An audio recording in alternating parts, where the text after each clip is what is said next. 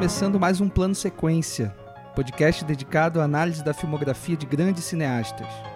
Eu sou Leandro Luz e neste programa debatemos a obra da cineasta franco-belga Agnès Varda.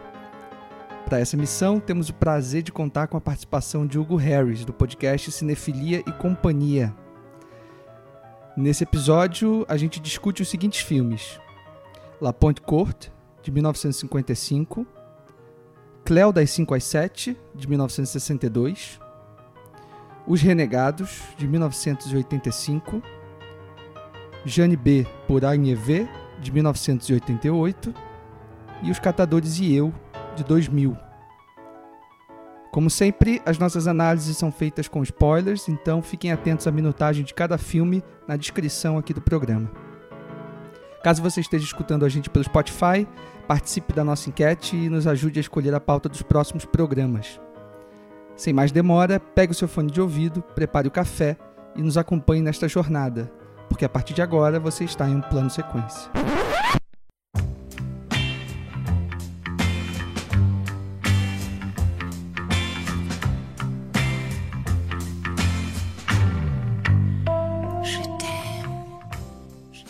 Cineasta, fotógrafa e artista visual, Agnès Varda nasceu em Bruxelas, na Bélgica, em 30 de maio de 1928.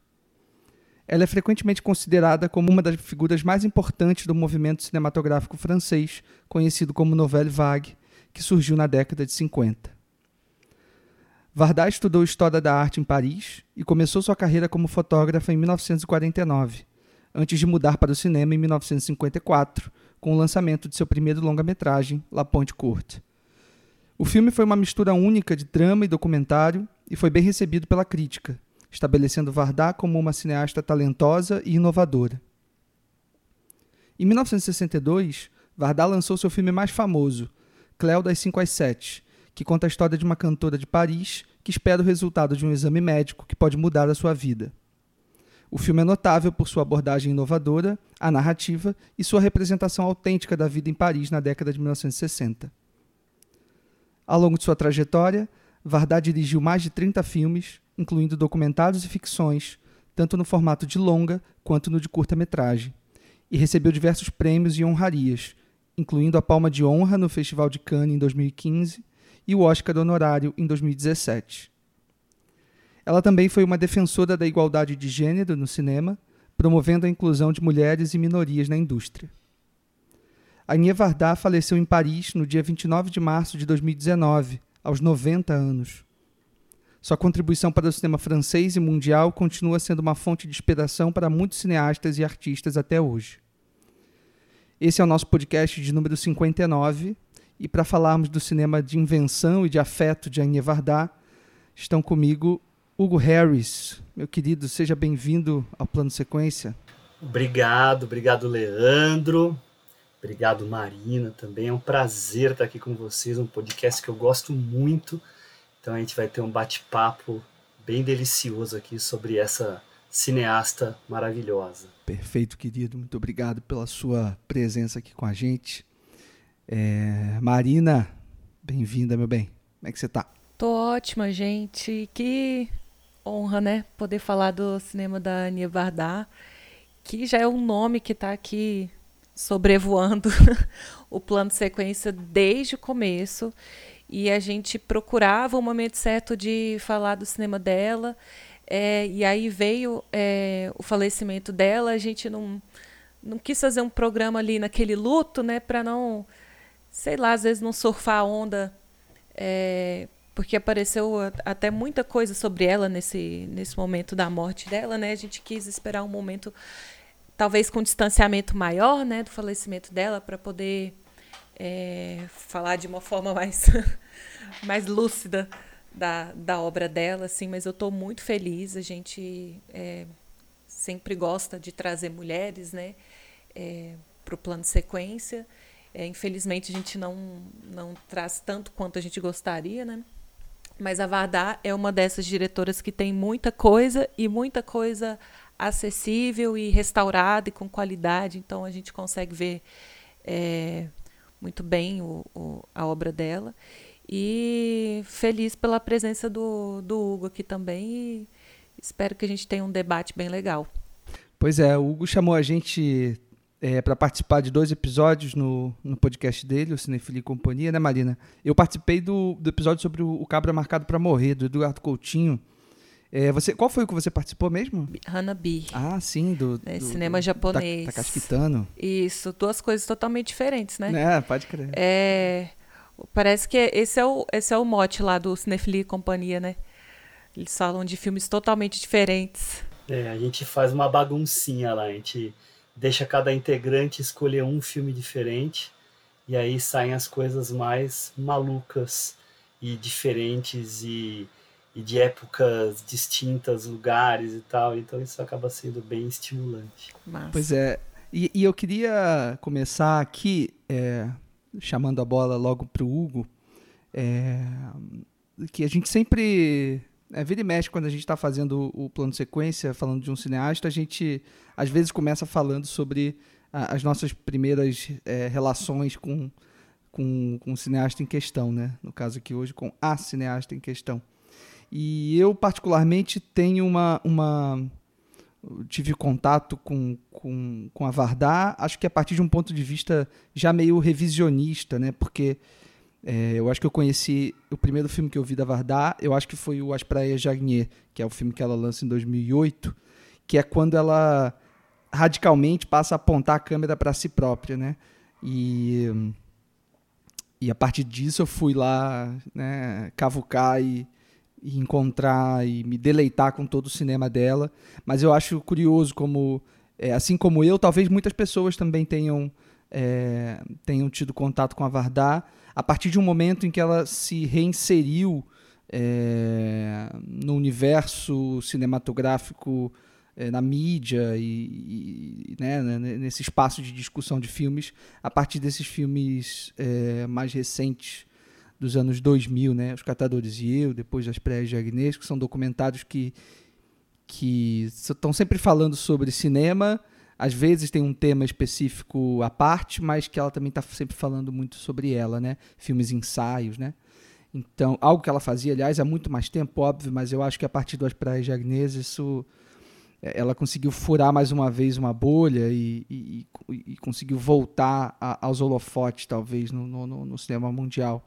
E aí, Hugo, queria que você já começasse falando um pouquinho sobre isso também, da, da sua particular relação com ela, e mas antes que você pudesse apresentar formalmente para a gente falar um pouquinho também do que você faz é, no cinema, fora dele, enfim, fica à vontade para se apresentar. Tá bom. Então, olá de novo para vocês. É, eu sou professor universitário já há quase 15 anos. Dou prioritariamente aulas de cinema, né? apesar que eu também sou formado em jornalismo, então, eu também dou aulas de jornalismo. Hoje eu sou até coordenador do curso de jornalismo lá da, da Universidade Mackenzie, né? Universidade Presbiteriana Mackenzie, aqui de São Paulo. Estamos uh, aí na batalha para um, ah, elevar ainda mais nosso curso, criar novos cursos por lá também.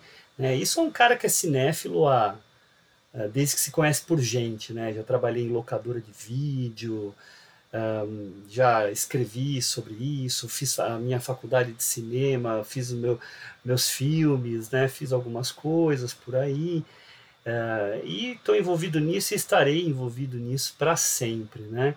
E no meio dessa, dessa paixão surgiu o Cinefilia e Companhia como uma forma, uma desculpa esfarrapada para falar de cinema, que é o que eu gosto de fazer. Eu sentia falta né, de nas aulas está apenas conversando com os alunos e estimulando eles a refletir. E eu queria eu poder fazer isso também, e daí chamei colegas próximos para a gente abrir o podcast. E aí, com esse podcast, a gente acabou conhecendo outras pessoas apaixonadas, inclusive vocês, né? Então, quem quiser escutar o nosso podcast, se interessar, tá lá no Spotify, assim como o próprio Plano Sequência, que é tão incrível aí que acabei até entrando em contato com vocês por gostar tanto daquilo que vocês fazem. Né? Sobre a Vardá, eh, eu tenho uma relação muito afetiva com ela.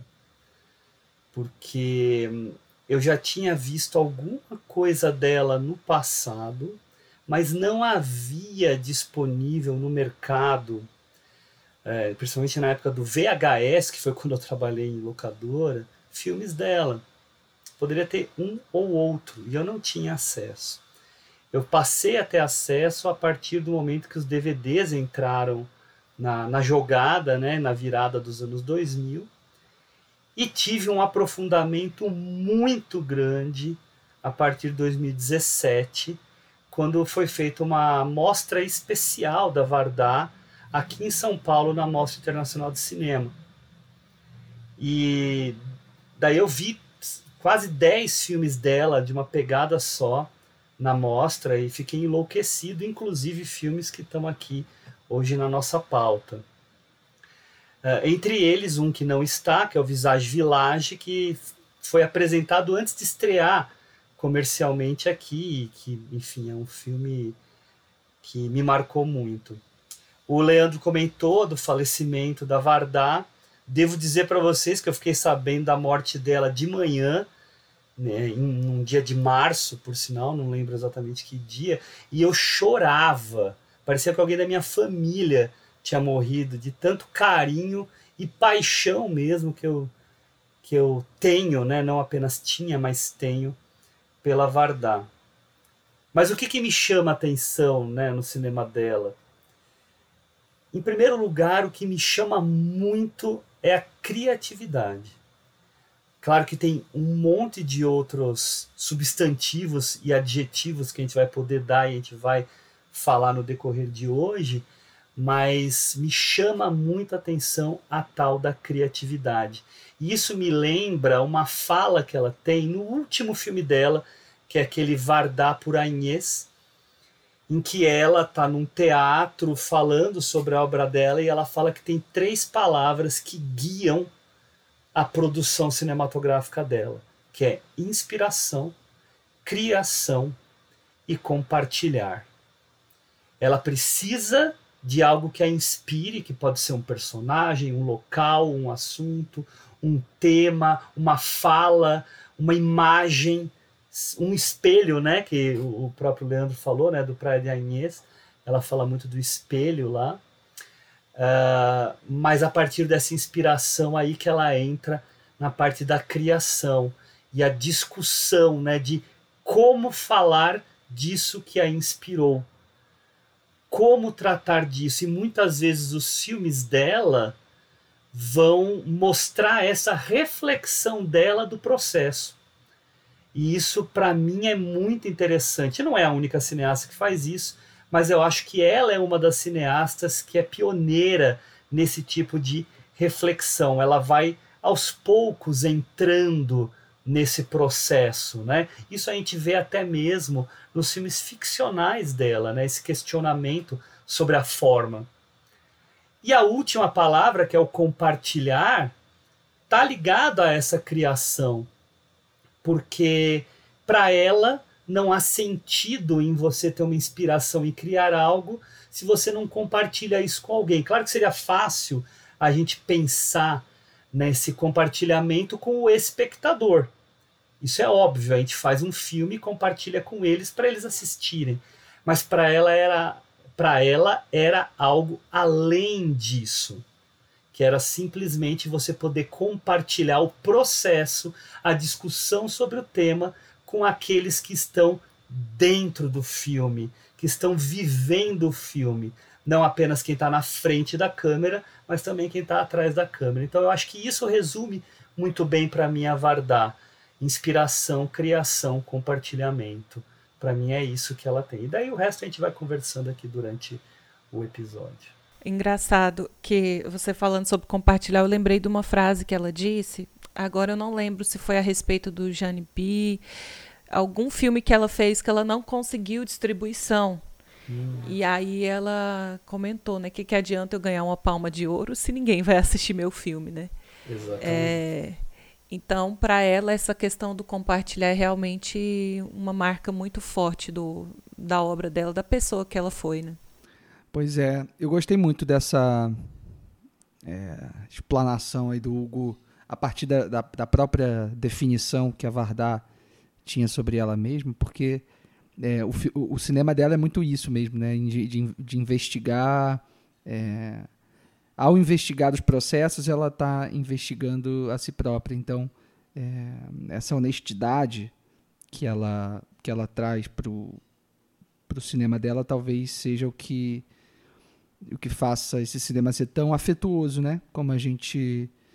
Como eu coloquei aqui na palavra, né? Para descrever a Vardar, né? Cinema de invenção é, cinema da invenção e cinema do afeto, porque acho que são as duas coisas que estão sempre no radar da Vardar, né? ela nunca ela nunca perde essas duas frentes de, de vista. É, e eu, enfim, eu acho que já bem no, já no início da carreira dela, né, com Ponte Corte, que é o, que é, que é o primeiro longa dela, é, acho que isso já se revela muito bem, né? É um filme que eu não sei se vocês é, se vocês lembram, mas ele é um filme feito em cooperativa. Né? A Cine Tamari, que é a produtora dela, que né, foi a produtora dela pela vida toda, a empresa que ela né, produziu os filmes e tudo, nasceu como uma cooperativa. Então acho que só isso já, já dá a entender um pouco como a postura de vida, postura filosófica e política dela estava é, entranhada com a postura dela enquanto cineasta. Né? É, ela era uma uma cineasta com muitos amigos conhecidos, pessoas que compartilhavam ideias, que compartilhavam essa paixão pela arte do cinema, né? Ela vai começar lá no, no berço do que viria depois a ser a Nouvelle Vague, né? Então, os caras da Nouvelle Vague, aí estou falando os caras, porque a maioria homens, né?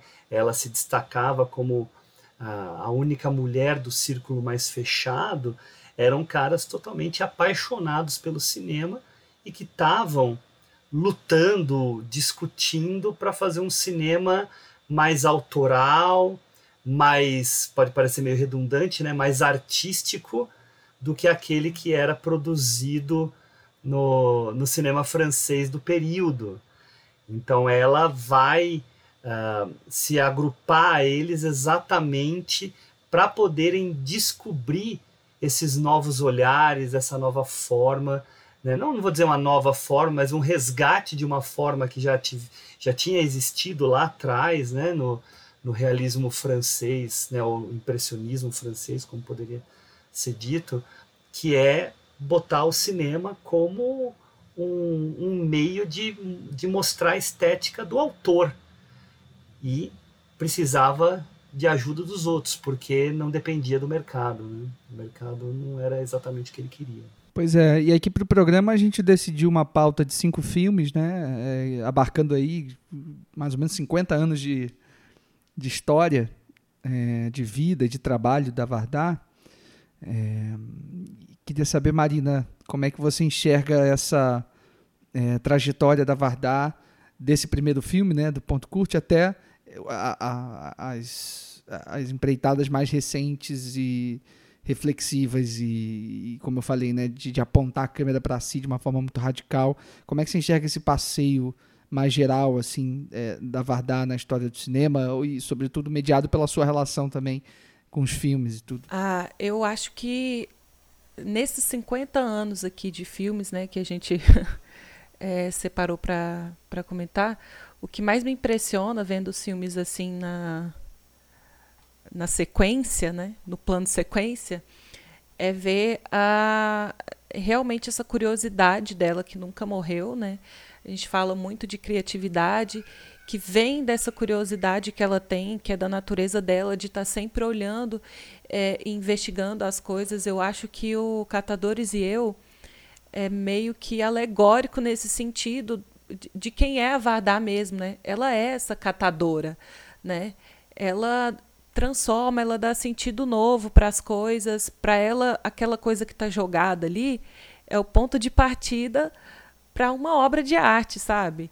Não é lixo, não é descaso. Ela sempre pega algo íntimo, particular e consegue criar essa relação com o mundo, com o universo que está circundando aquele objeto. É, e para mim isso está presente desde o primeiro filme até o último, né? Como ela consegue trabalhar muito com essas duas perspectivas, né? Do micro, das relações pessoais, do íntimo, daquilo que ela está passando internamente, que muitas vezes ela transpõe para o pro protagonista, para os personagens, mas ela nunca deixa o contexto de fora, né? E muitas vezes um contexto carregado é, de política, de história, mas não é uma coisa panfletária, não é uma coisa forçada, é quem ela é. Ela não consegue discutir sobre a morte é, sem falar, por exemplo, da desigualdade social, é, do machismo na sociedade. Ela, para ela está tudo muito intrínseco, muito ligado, e eu acho que ela só consegue melhorar é, essa, essa coxa de retalhos que ela sempre faz nos filmes, né? Entre aquilo que está dentro e aquilo que está fora. É, e, e, assim, a minha relação pessoal é, eu acho que algumas pessoas vão se identificar, porque a gente como, começa a nossa cinefilia e vai descobrindo os movimentos cinematográficos, né? A gente sempre uma hora se depara ali com a novela vague, né?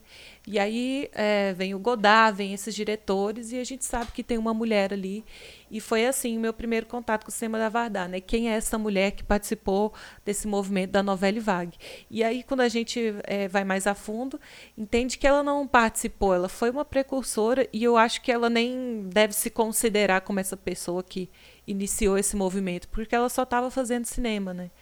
É, eu acho que ela não, não se coloca nessa caixa, assim. Mas é, é, impressionante mesmo passar pelo cinema dela, assim, nesse apanhado que a gente fez, mesmo sem a gente comentar os filmes mais recentes, é, mas ver como a, a Vardar realmente ela tem essa habilidade de ver algo a mais é, em algo que está ali, que a gente passa por ele todos os dias, né? E ela consegue catar aquilo e transformar em arte, né? É, se eu não me engano, é no próprio catador de Zio que ela se define como uma catadora de imagens. Né? Isso. Né? Então acho que essa é, a ideia de catador para ela é, é, muito importante. Acho que você usou a palavra certa também, Marina.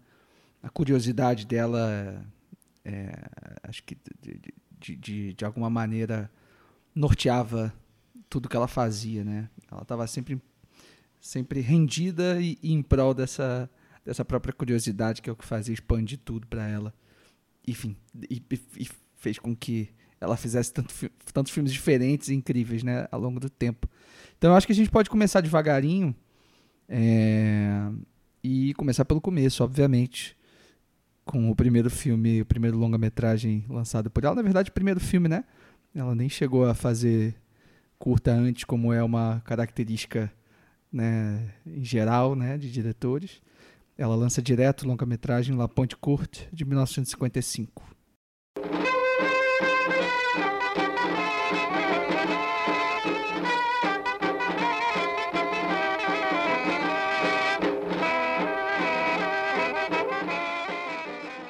O filme conta a história de um jovem casal que visita a vila de pesca de La Ponte Courte, na costa mediterrânea da França, enquanto enfrenta problemas em seu relacionamento. A história é intercalada com cenas documentais da vida dos moradores da vila, mostrando suas dificuldades e desafios.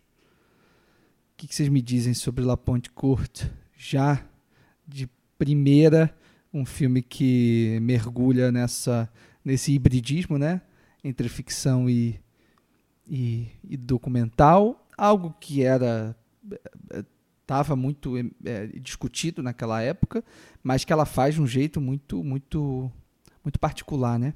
Olha, eu eu revi o filme, tinha visto uma vez no passado, tinha achado ok. Agora revendo, depois de já ter visto outras coisas da da Vardar ao longo de alguns anos, eu fiquei enlouquecido por perceber uh, sinais de coisas que ela faria décadas depois, já aqui nesse primeiro filme, que eu acho até, e tem a ver com o que a Marina estava falando antes, que ela fez de forma instintiva. Ela não fez de caso pensado ah, esse, ah, esse embrião do que seria a carreira dela depois. Nada estava planejado, mas é que aquilo já estava dentro dela. E a Marina estava falando né, sobre ela já ter feito algo ligado ao Nouvelle Vague já em 55, antes de oficialmente a Nouvelle Vague é, ser, ser, declarada como existente, né? E, e é aquele negócio, os, os movimentos, eles não começam de um primeiro filme indicado pela historiografia. A gente tem sinais que se mostram em obras de uma década antes. É, e eu acho que o filme da Varda está aí. Eu até acho que há um silenciamento da, dos historiadores do cinema ao falar dela, diminuindo um pouco o valor que ela tem para a Nouvelle Vague, que ela deveria ter um maior protagonismo. Claro, Godard, Truffaut, René, uh, Rivette, uh, Chabrol, todos eles têm a importância deles. Mas ela também tem. E o Melville, que nos anos 40 também fazia alguma coisa, né? Como Silêncio do Mar, por exemplo, também. Mas enfim, uh, o que eu vejo no La Pointe Courte, que me agrada muito, o Leandro deu uma bela adiantada nisso, porque é essa questão do hibridismo, né? Uma história uh, a princípio banal, né? sem grandes uh, conflitos no sentido de expectativa nossa de resultados, né? Então, um casal que que está com o relacionamento abalado porque houve um, uma traição aparentemente, e aí o rapaz traz a, a esposa para ou namorada que seja para conhecer o lugar de onde ele é originário. E tudo isso é um grande pretexto, né? E aí entra o hibridismo, né? É um grande pretexto para mostrar aquela comunidade, aqueles moradores, aquela cultura, aquela, aquele, aqueles hábitos, né? E é muito engraçado que eu estava dando uma olhada num livrinho aqui que eu tenho sobre os documentários da Vardá, que chama né, é, Cine Ensaios da Jens Vardá, que é da, da Sara Iacchini. É, é uma entrevista da Vardá que tem dentro do livro, que não, não foi dado para o livro, mas ela comentando assim que chegaram para ela falaram assim, olha, nossa, esse plano aqui lembra muito o A Terra Treme do Visconti. E aí ela respondeu assim, mas quem é Visconti? muito bom. ah, mas lembra o grito do Antonioni? Quem é Antonioni? Então ela não tinha uma cultura, isso é ela falando, tá? Ela não tinha uma cultura cinematográfica um repertório que a gente pudesse indicar, olha só, ela está querendo uh, fazer algo neorrealista.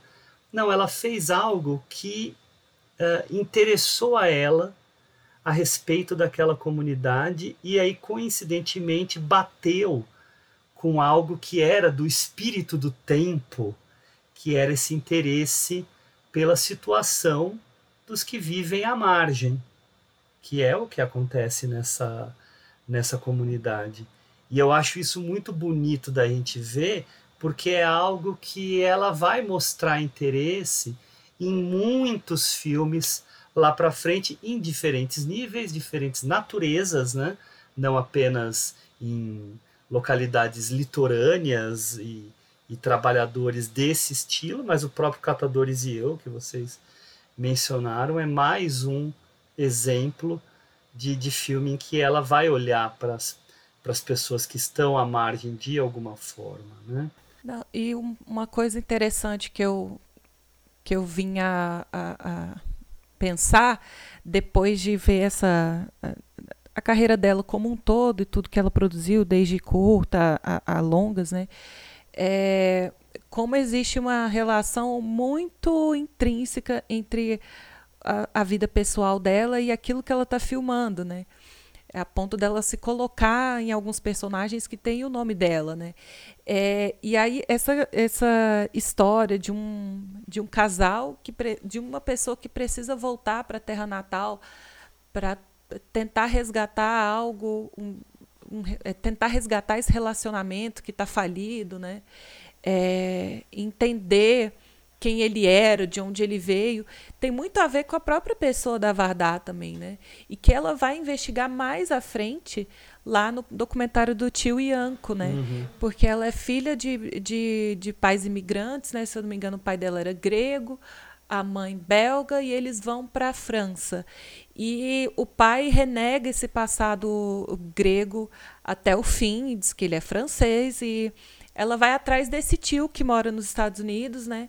É, que já é o oposto do pai, apesar dele não poder voltar para a Grécia, ele decide manter até o sotaque, sabe? Apesar de falar muito bem francês e falar muito bem inglês, ele mantém esse sotaque grego, é, porque ele se sente pertencente, ele tem orgulho daquilo, e você vê a Vardar é, tentando resgatar essa ancestralidade dela e entender até um certo ponto que ela entende que ela não renega o passado, mas ela não consegue se identificar 100% com a família grega, por exemplo, porque ela não, não cresceu ali, ela não teve esse contexto.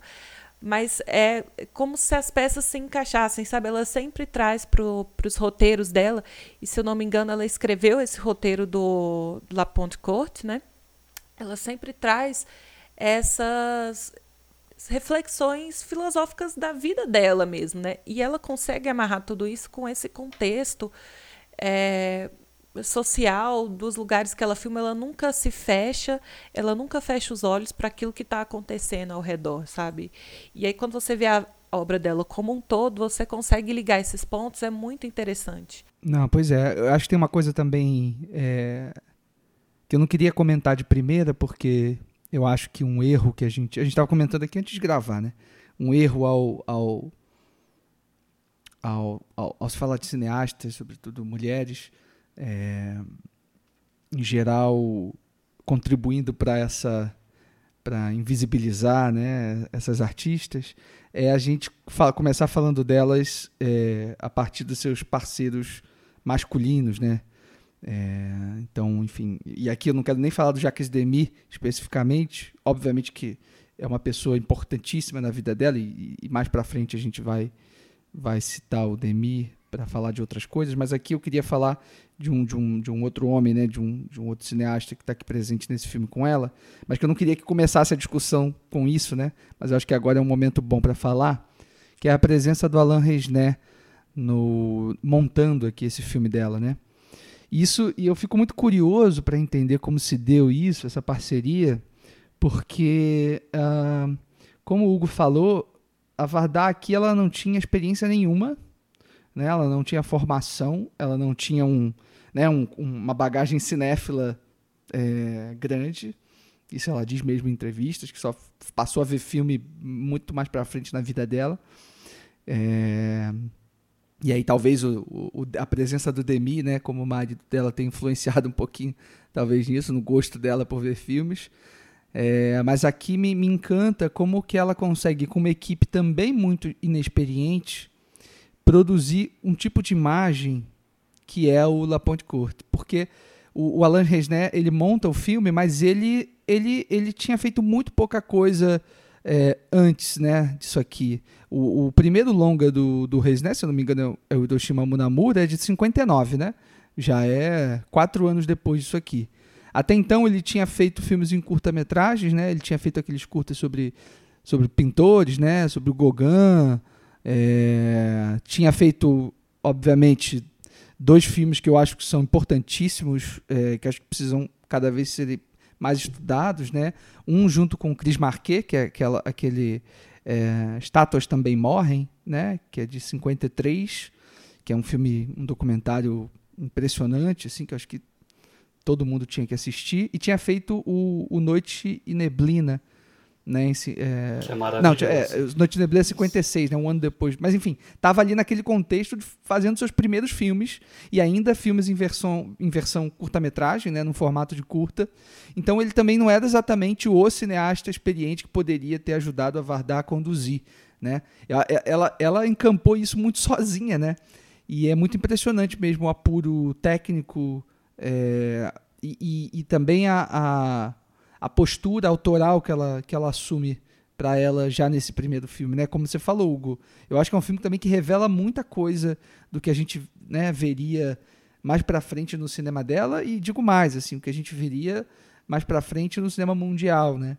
Eu acho que ela cria todas essas comparações aí que você falou, né, com Antonioni, é, ou com uma ideia de neorrealismo italiano, italiano, né, pensando anteriormente, eu acho que tem muito também tem muito a ver com o que ela com, com o que ela faz, né? Quando a gente for falar aqui do, do Cleo das 5 às 7, que é o nosso próximo filme aqui da pauta, acho que a gente vai falar muito sobre, sobre o que é essa ideia de realismo para Vardar, né?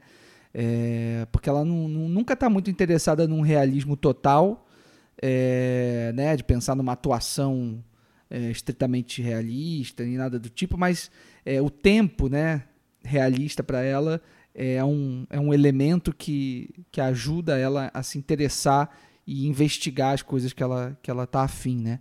Acho que aqui o tempo é muito importante para isso. A gente tem uma a cadência desse filme é realmente muito muito incrível. E quando eu falo cadência, eu nem estou falando só de montagem, estou falando de direção também, porque eu acho que os planos, né, que ela que ela que ela faz são é, muito calculados, né? Por mais que não sei o quanto de planejamento ela teve, mas assim dá para ver que é um que tem movimentos complexos, né? De, de, de travelings e de e de investigar aquele espaço mesmo como uma como algo muito específico dentro do quadro, né? Ela, ela compõe o seu, o, o seu quadro muito bem, é, de uma forma que é, é, é, ao mesmo tempo muito bonita, né? Muito bela, mas também muito funcional para aquilo que ela está contando.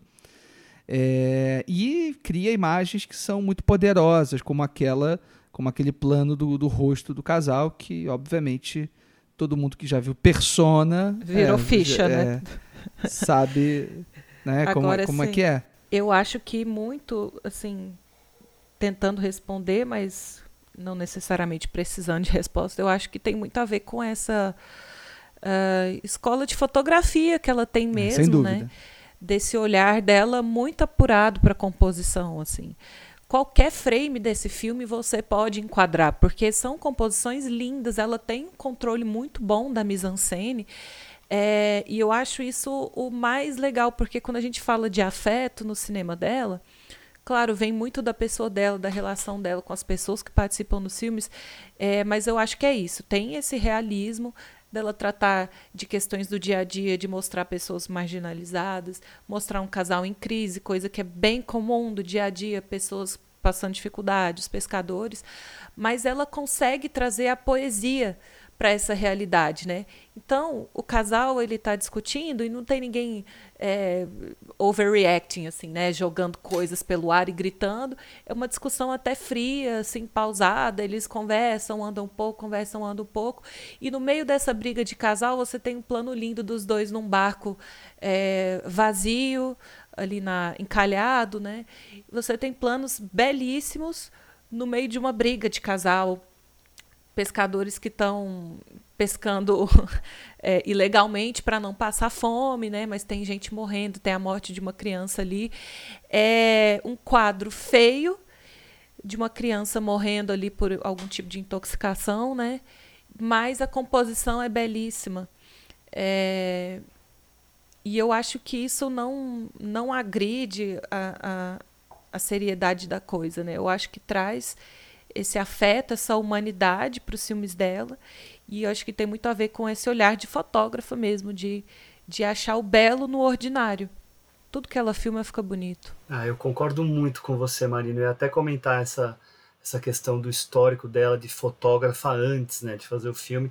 É, é, é claro, é claro em La Pointe Courte que, que o olhar dela de fotógrafa tá lá, né? Imagens que vão são emolduradas no meio de algum objeto da praia, um movimento né, de traveling que o Leandro estava comentando, tem aquele que começa na parte interna com os, os pescadores, e depois ele sai sem corte de lá de dentro e vai para o sol tinindo do lado de fora, que a gente sabe que não é uma coisa fácil de fazer, ainda mais com essa diferença é, de luz, né? Mas o movimento em si já é muito bonito. Todos os, os planos de fato são, são bonitos, como você comentou. E aí você falou dessa questão de dos personagens ficarem andando, né?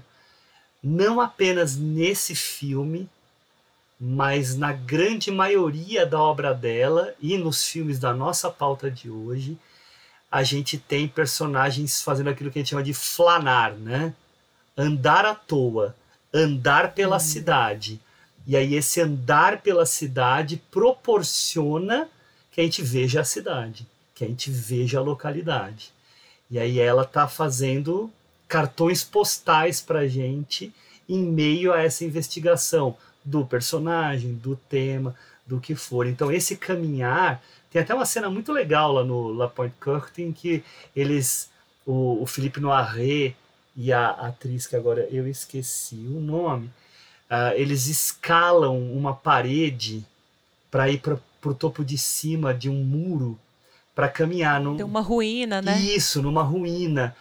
É, eles fazem isso, né? Você fica até, nossa, que perigo, né? Mas depois que eles vão lá para cima, eles vão caminhando por, por essa parede estreita, mas nisso você está vendo a parede, você está vendo o caminho, você está vendo o horizonte, você está vendo vários elementos dessa localidade que enriquecem o nosso olhar sobre um ambiente que a gente nunca ia conhecer, porque é um lugar, um pontinho lá no meio da França. Né? É, perfeito. Eu acho que você usou um termo maravilhoso, Hugo, que é o flaner, que já, para mim, faz com que a gente emende para o próximo filme da pauta. É... Porque, né, é um, é um filme exatamente sobre isso, né?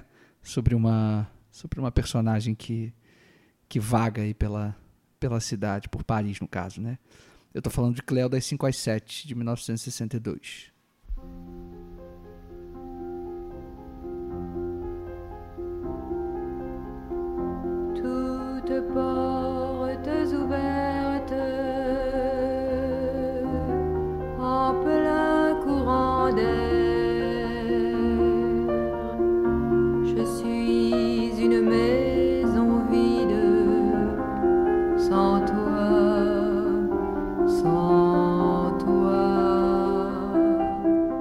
Cleo é uma cantora famosa de Paris que aguarda os resultados de um exame médico.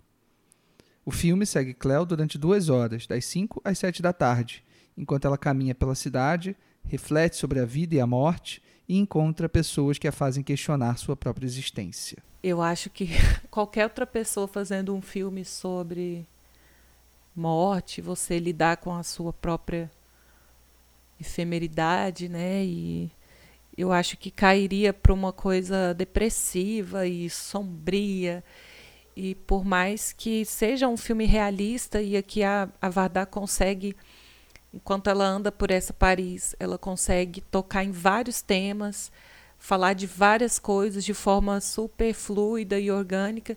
Ela consegue tratar é, desse, desse medo da morte de uma forma solar, assim, de uma forma leve, de, não sei se leve, mas não é, não é para baixo, não é depressivo, não é sombrio. E, e eu acho que o mais interessante é ela conseguir construir essa personagem da Cleo, primeiramente como uma mulher uh, super vítima do machismo, assim. A gente vê que ela é uma mulher machista também. Ela se olha no espelho, ela fala que ela só está viva enquanto ela for bonita. E a gente vê ao passo que o que o desespero dela aumenta e as coisas vão acontecendo e ela vai se transformando, é, a gente vê, a gente encontra chance de se identificar com ela e se simpatizar com a situação dela, né? Então esse arco da personagem é muitíssimo bem desenvolvido, sem forçação de barra. A gente consegue enxergar todas as nuances, até na própria interpretação da atriz, que é muito boa. Mas eu acho que é, é você tocar nesse tema sobre a morte é, com uma personagem que não era tão gostável no começo e cons conseguir trazer a audiência, trazer o espectador para se identificar super com essa mulher no final, é, para a questão do roteiro, da narrativa, assim, é uma das coisas que eu é, mais gosto no filme. É, e eu queria ressaltar, assim, nessa transformação da personagem, aquela aquela cena do musical, né? Porque ela aparentemente parece ser uma pessoa que tem tudo, né? Tem, tem uma carreira, tem fama, tem beleza, tem pessoas em volta dela o tempo inteiro, mas ninguém dá a mínima né, para os sentimentos dela. Ela diz que está doente, aí os caras machistas lá falam que é ela está querendo atenção, né? Quando ela fala que está passando mal é porque ela quer atenção.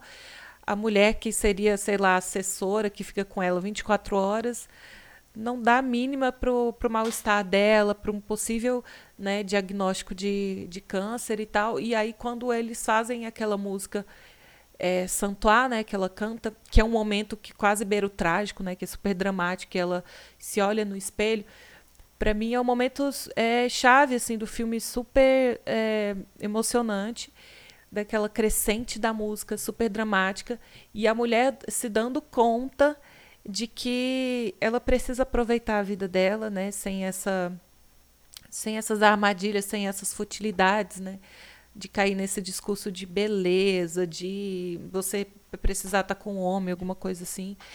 E ela arranca aquela peruca, ela põe uma roupa preta e ela vai para a rua encontrar a amiga dela e aí você vê essa personagem totalmente mudada, né? É muito poderoso para uma mulher assistir isso. Eu imagino que é, nos anos 60 ainda mais, né? É, mas a princípio, assim, nessa discussão do filme, para mim, é uma das melhores coisas de Cléo 5 a 7 é ver a transformação dessa, dessa personagem, um arco muito bem desenvolvido.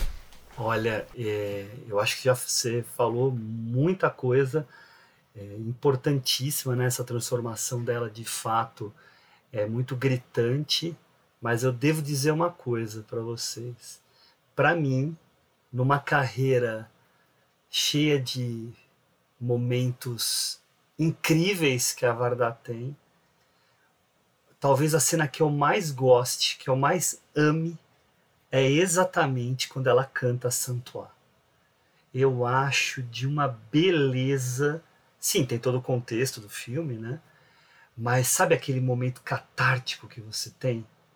Né? Que você fica maravilhado? É o que eu tenho é, quando eu vejo este momento. Eu fico vendo o filme esperando esse momento. Né? Claro, tá lá o Michel Legrand, né? Que é, é um grande músico e tal. Monstro, né? Monstro. Mas ela cantando, eu fico enlouquecido. É aquela cena que eu fico voltando para para rever, né?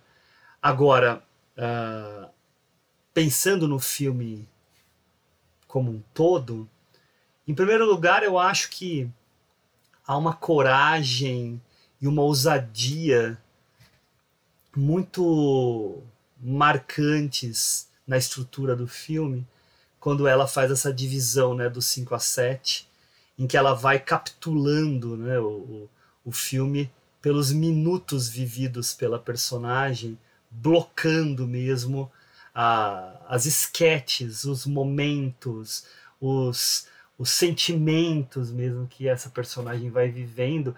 Isso até ajuda a gente a acompanhar essa transformação que a, que a Marina apontou. E aí é uma série de situações que, que trazem temas importantes. E aí, uma coisa que me leva aqui nos, nos filmes da Vardá, e que, claro, eu não sou a melhor pessoa para falar a respeito, mas é como ela lida com a questão do feminismo. E para mim, nos filmes da Vardá, a forma dela lidar com o feminismo é a forma como ela lida principalmente com os corpos femininos. E isso a gente vai ver em muitos filmes dela, né, longas e curtas, em que ela vai mostrar a beleza do corpo feminino sem eroticizá-lo, mas também sem precisar escondê-lo ou mostrando muito pudor sobre algo se que se quiser mostrar ela mostra. E a gente Mas Hugo, hum eu acho que em alguns momentos até existe um erotismo, porque ela não vê nada de errado nisso. Eu acho que no Jane B tem uns momentos é, que, por exemplo, tem uma fala da, da Jane que ela diz assim: Ah, falando dos primeiros filhos, né? Ah, eu, eu tive meu filho tal, meu filho tal, e eu era uma mãe normal, uhum. exceto pelo fato de que eu era muito fotografada. Daí mostra uma foto dela acorrentada num, num radiador, assim, seminua, sabe? Uhum. É uma imagem erótica. Uhum. É bonita, é pra excitar, entendeu? Mas não existe um. um... É, é não existe o pudor, é né? erótico, mas não tem a erotização. É, então, mas é, Ela não vai explorar. Mas né, é exatamente corpo, isso, assim. Marina. Mas é exatamente isso é, se tiver que ser erótico, bacana, mas a, não há a, a, a, coisa né? pequena da erotização, né? Existe assim, é, o, o, homem pode ser erótico, assim como a mulher também pode, porque há, há beleza lá, né? Há um, uma atração, mas não é o, o, o, foco dela muitas vezes é mostrar para a gente e quebrar um paradigma daquilo que a gente vê normalmente nos filmes, ainda mais no período que ela está produzindo, né? Mas eu entendo o que você está querendo dizer e concordo, tá? No JNB a gente vê realmente bastante isso. Mas você vai no, por exemplo, naquele uma canta, outra não, ela também vai explorar essa questão do corpo feminino de uma forma bem interessante e principalmente num documentário dela curta que ela chama A Resposta das Mulheres. Isso, é. Sim. Ah, que tem muitas mulheres no Isso, né? e até homem também. Uhum. Que é exatamente uma discussão sobre isso, né? E eu acho que ela começa a tratar isso aqui no Cleo. Claro que com um olhar crítico, né? Claro que tem a, a, amiga dela que até discute isso, né? De como ela enxerga o fato dela ser uma modelo é, que faz nu para artistas que estão estudando, né? É. É, eu acho que essa, principalmente essa, essa personagem da amiga que aparece depois que ela canta e se veste preto, eu acho que ela vem para reforçar essa mudança da Cleo. É, depois que ela canta aquela música e ela fala, cara, ninguém ninguém vai trazer a felicidade para mim.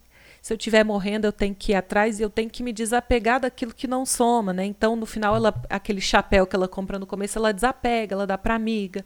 Ela para de se olhar no espelho o tempo inteiro. E eu acho que a amiga tratar o nu, o corpo, de forma tão despretensiosa, mostra para ela assim que essa beleza estética que ela tá tão preocupada, né? Não, não tem tanta razão de ser, né?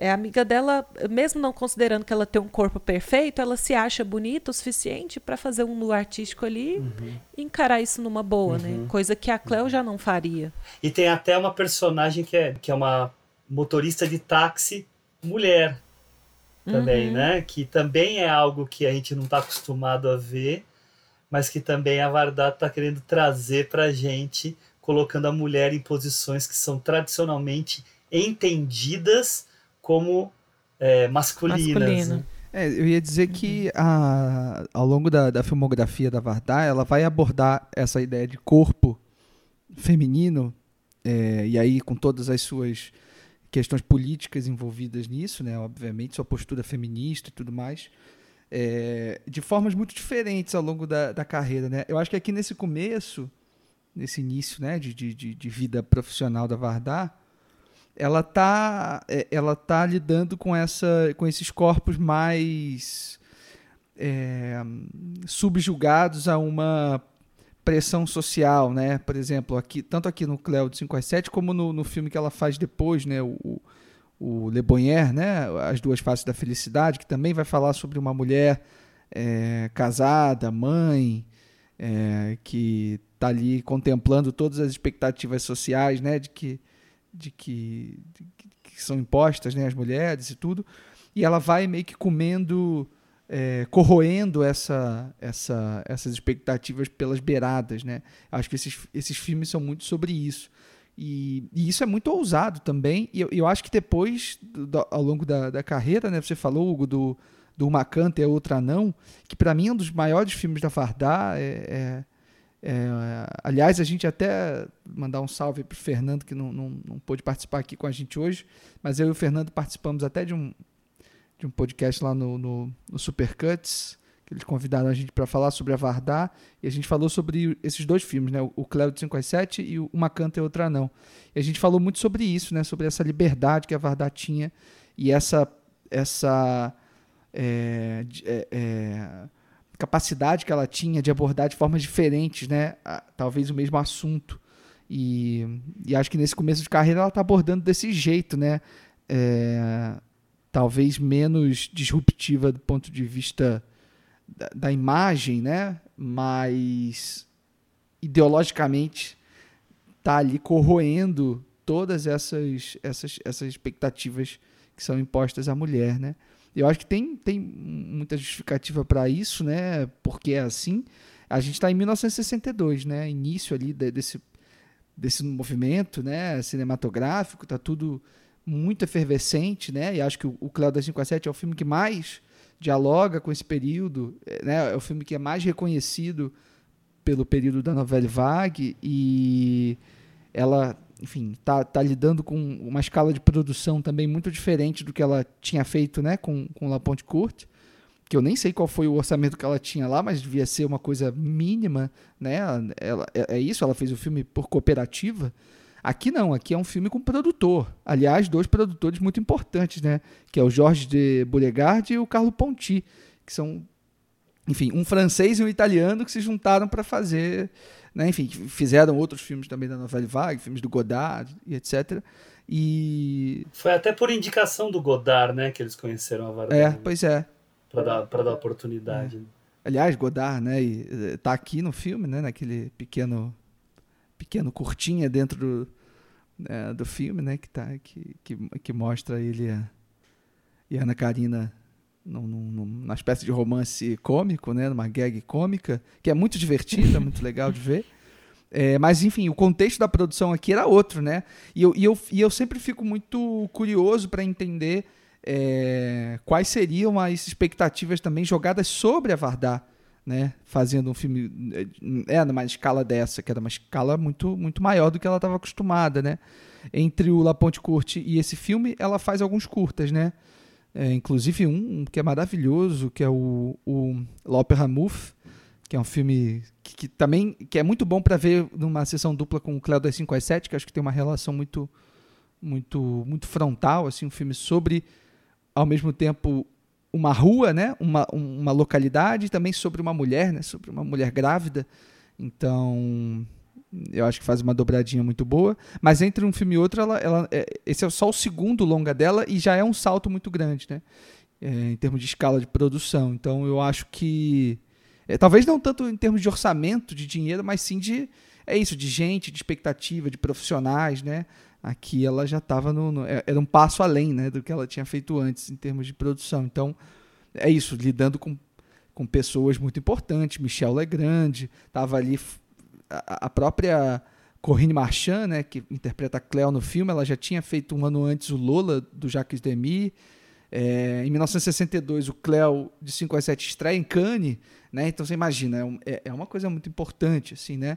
Aliás, essa essa estreia em Cannes é curiosa, assim, porque se vocês já, de curiosidade, pegaram uma lista de, de, de filmes em competição em Cannes em 1962, é mas é uma coisa maluca, assim.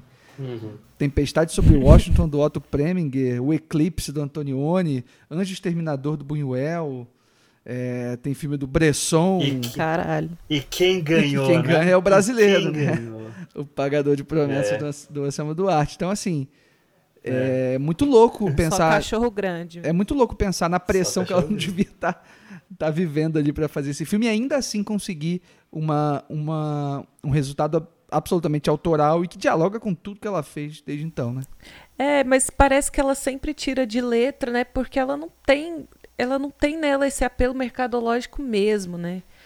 A gente vê ela fazendo o que ela bem entende, o que ela quer, o que ela gosta, aquilo que toca ela. E sem essa preocupação de, de atender a um público mais pop ou a, a ter grandes bilheterias, né? É isso, ela quer criar e compartilhar aquilo que está dentro dela. Até, se vocês me permitem, é, a partir de tudo que vocês estão falando, né, eu lembrei de uma outra frasezinha que eu li aqui, uh, que normalmente a gente vê que cineastas, artistas e tal usam a sensibilidade para alimentar a inteligência. Né? O que a gente vê na Vardar é exatamente o contrário. A gente vê a inteligência servindo à sensibilidade. O que, que a gente está querendo dizer aqui, né? Que a gente estava falando aqui da questão do corpo feminino, né? Mas isso serve para qualquer outro outro tema. Ah, ela era uma pessoa que tinha ideias próprias, como né, qualquer grande artista, qualquer cidadão aí que que quer se posicionar. E a gente vai ver, por exemplo, a questão do corpo feminino mudar de um filme para o outro, mas não perder a coerência. Então ela sabia, por meio da, da capacidade intelectual dela mesmo, como adaptar o olhar que ela tinha para aquela história específica que ela queria contar. Sem ser panfletária, não precisava ser panfletária, o que tornaria ela uma pessoa cansativa. Ela conseguia falar do que ela queria falar em coerência com aquilo que ela estava contando naquele filme específico. Né? E eu acho que isso segue a carreira toda dela.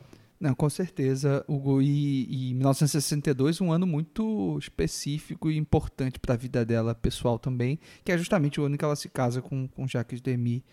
E, e por mais que eles não tenham tido é, uma parceria efetiva de cinema, no sentido de um atuar no filme dos, do, dos outros, né, participar é, ativamente do filme do outro, ou compartilhar técnicos, etc. Eles sempre foram muito.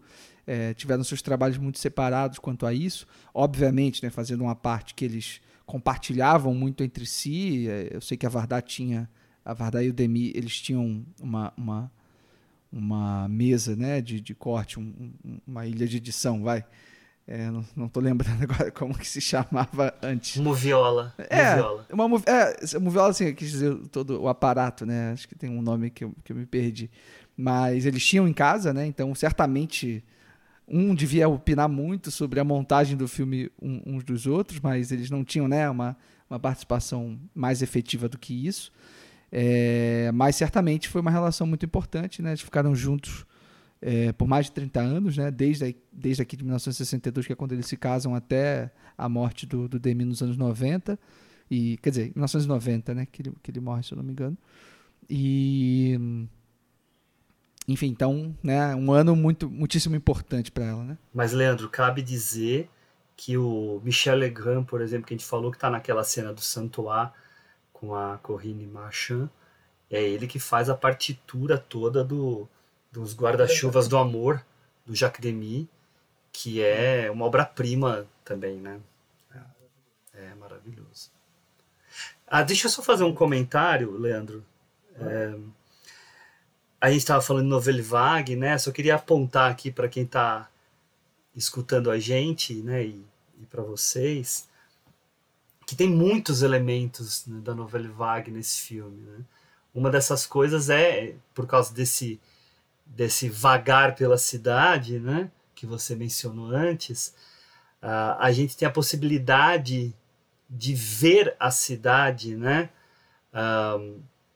jornais, bares, cafés, a própria rua, elementos artísticos, né? Então, por exemplo, tem lá um pôster enorme do filme entre Deus e o Pecado, né, que era de 1960, que que estava passando por lá. Então isso é uma coisa que a gente vê muito nos filmes da Nouvelle Vague, que é essa urbanidade muito presente, né?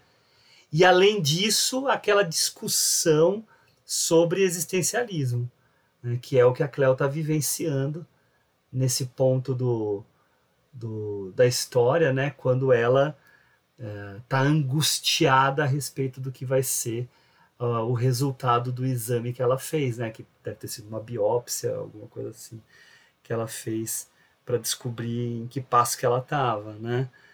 Então isso tudo são elementos que vão estar presentes em muitos filmes da novela vague do período, de formas variadas, mas que aqui a gente vê meio que um, uma sumarização de tudo num único filme. E aí a entrada do, do Curtinha, que é delicioso, também tem muito a ver com isso. Muito bem. Eu acho que agora a gente dá um salto bem grande na carreira da, da Vardar. A gente sai de 1962 e entra diretamente em 1985 com Os Renegados, ou Sem Teto Nem Lei, né, que é o, o título que, se eu não me engano, veio com o lançamento do filme em DVD, talvez.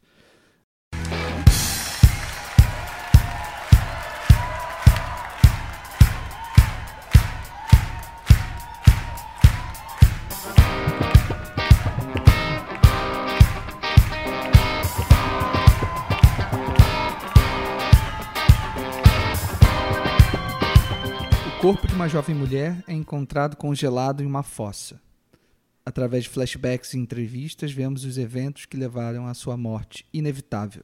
É, Vagabonde, Os Renegados, Sem Teto Nem Lei, é, seja lá qual título vocês pref né, preferem usar, é, o Santuário Niloá, que é o título original, acho que tem até um subtítulo né, originalmente.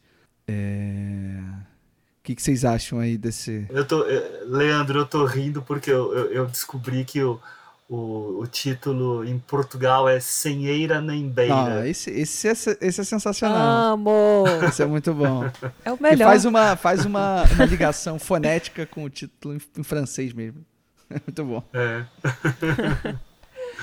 eu ainda tô tentando descobrir o que, que a Vardar faz é que consegue com que eu crie empatia com essa protagonista, porque ela é uma protagonista que ela é escrita para ser inalcançável mesmo. Ela não se revela para ninguém. Ela não se mostra ao mesmo tempo que ela não é dissimulada e nem mentirosa, mas ela é muito fechada nela mesma, então a gente tem poucas migalhas no filme, poucos indícios de quem seja ela de verdade, assim, de motivação. A gente sabe que é, ela não tem ela não tem destino. Ela está vagando por aí é, e que a, essa liberdade que ela conquistou meio que uh, prende ela, né? Numa gaiola, assim ela, como tem que bancar essa liberdade a qualquer custo, ela não consegue desenvolver relacionamentos, ela não consegue se interessar por nenhuma atividade, ela não consegue planejar, porque ela se apegou nessa ideia da liberdade e ela não vai largar isso, sejam as consequências que, que vierem, né? Mas a Vardar, o jeito que ela filma, o jeito que ela monta, a forma como ela é, decide mostrar a França, né, que é uma, uma parte da França que não é turística, né?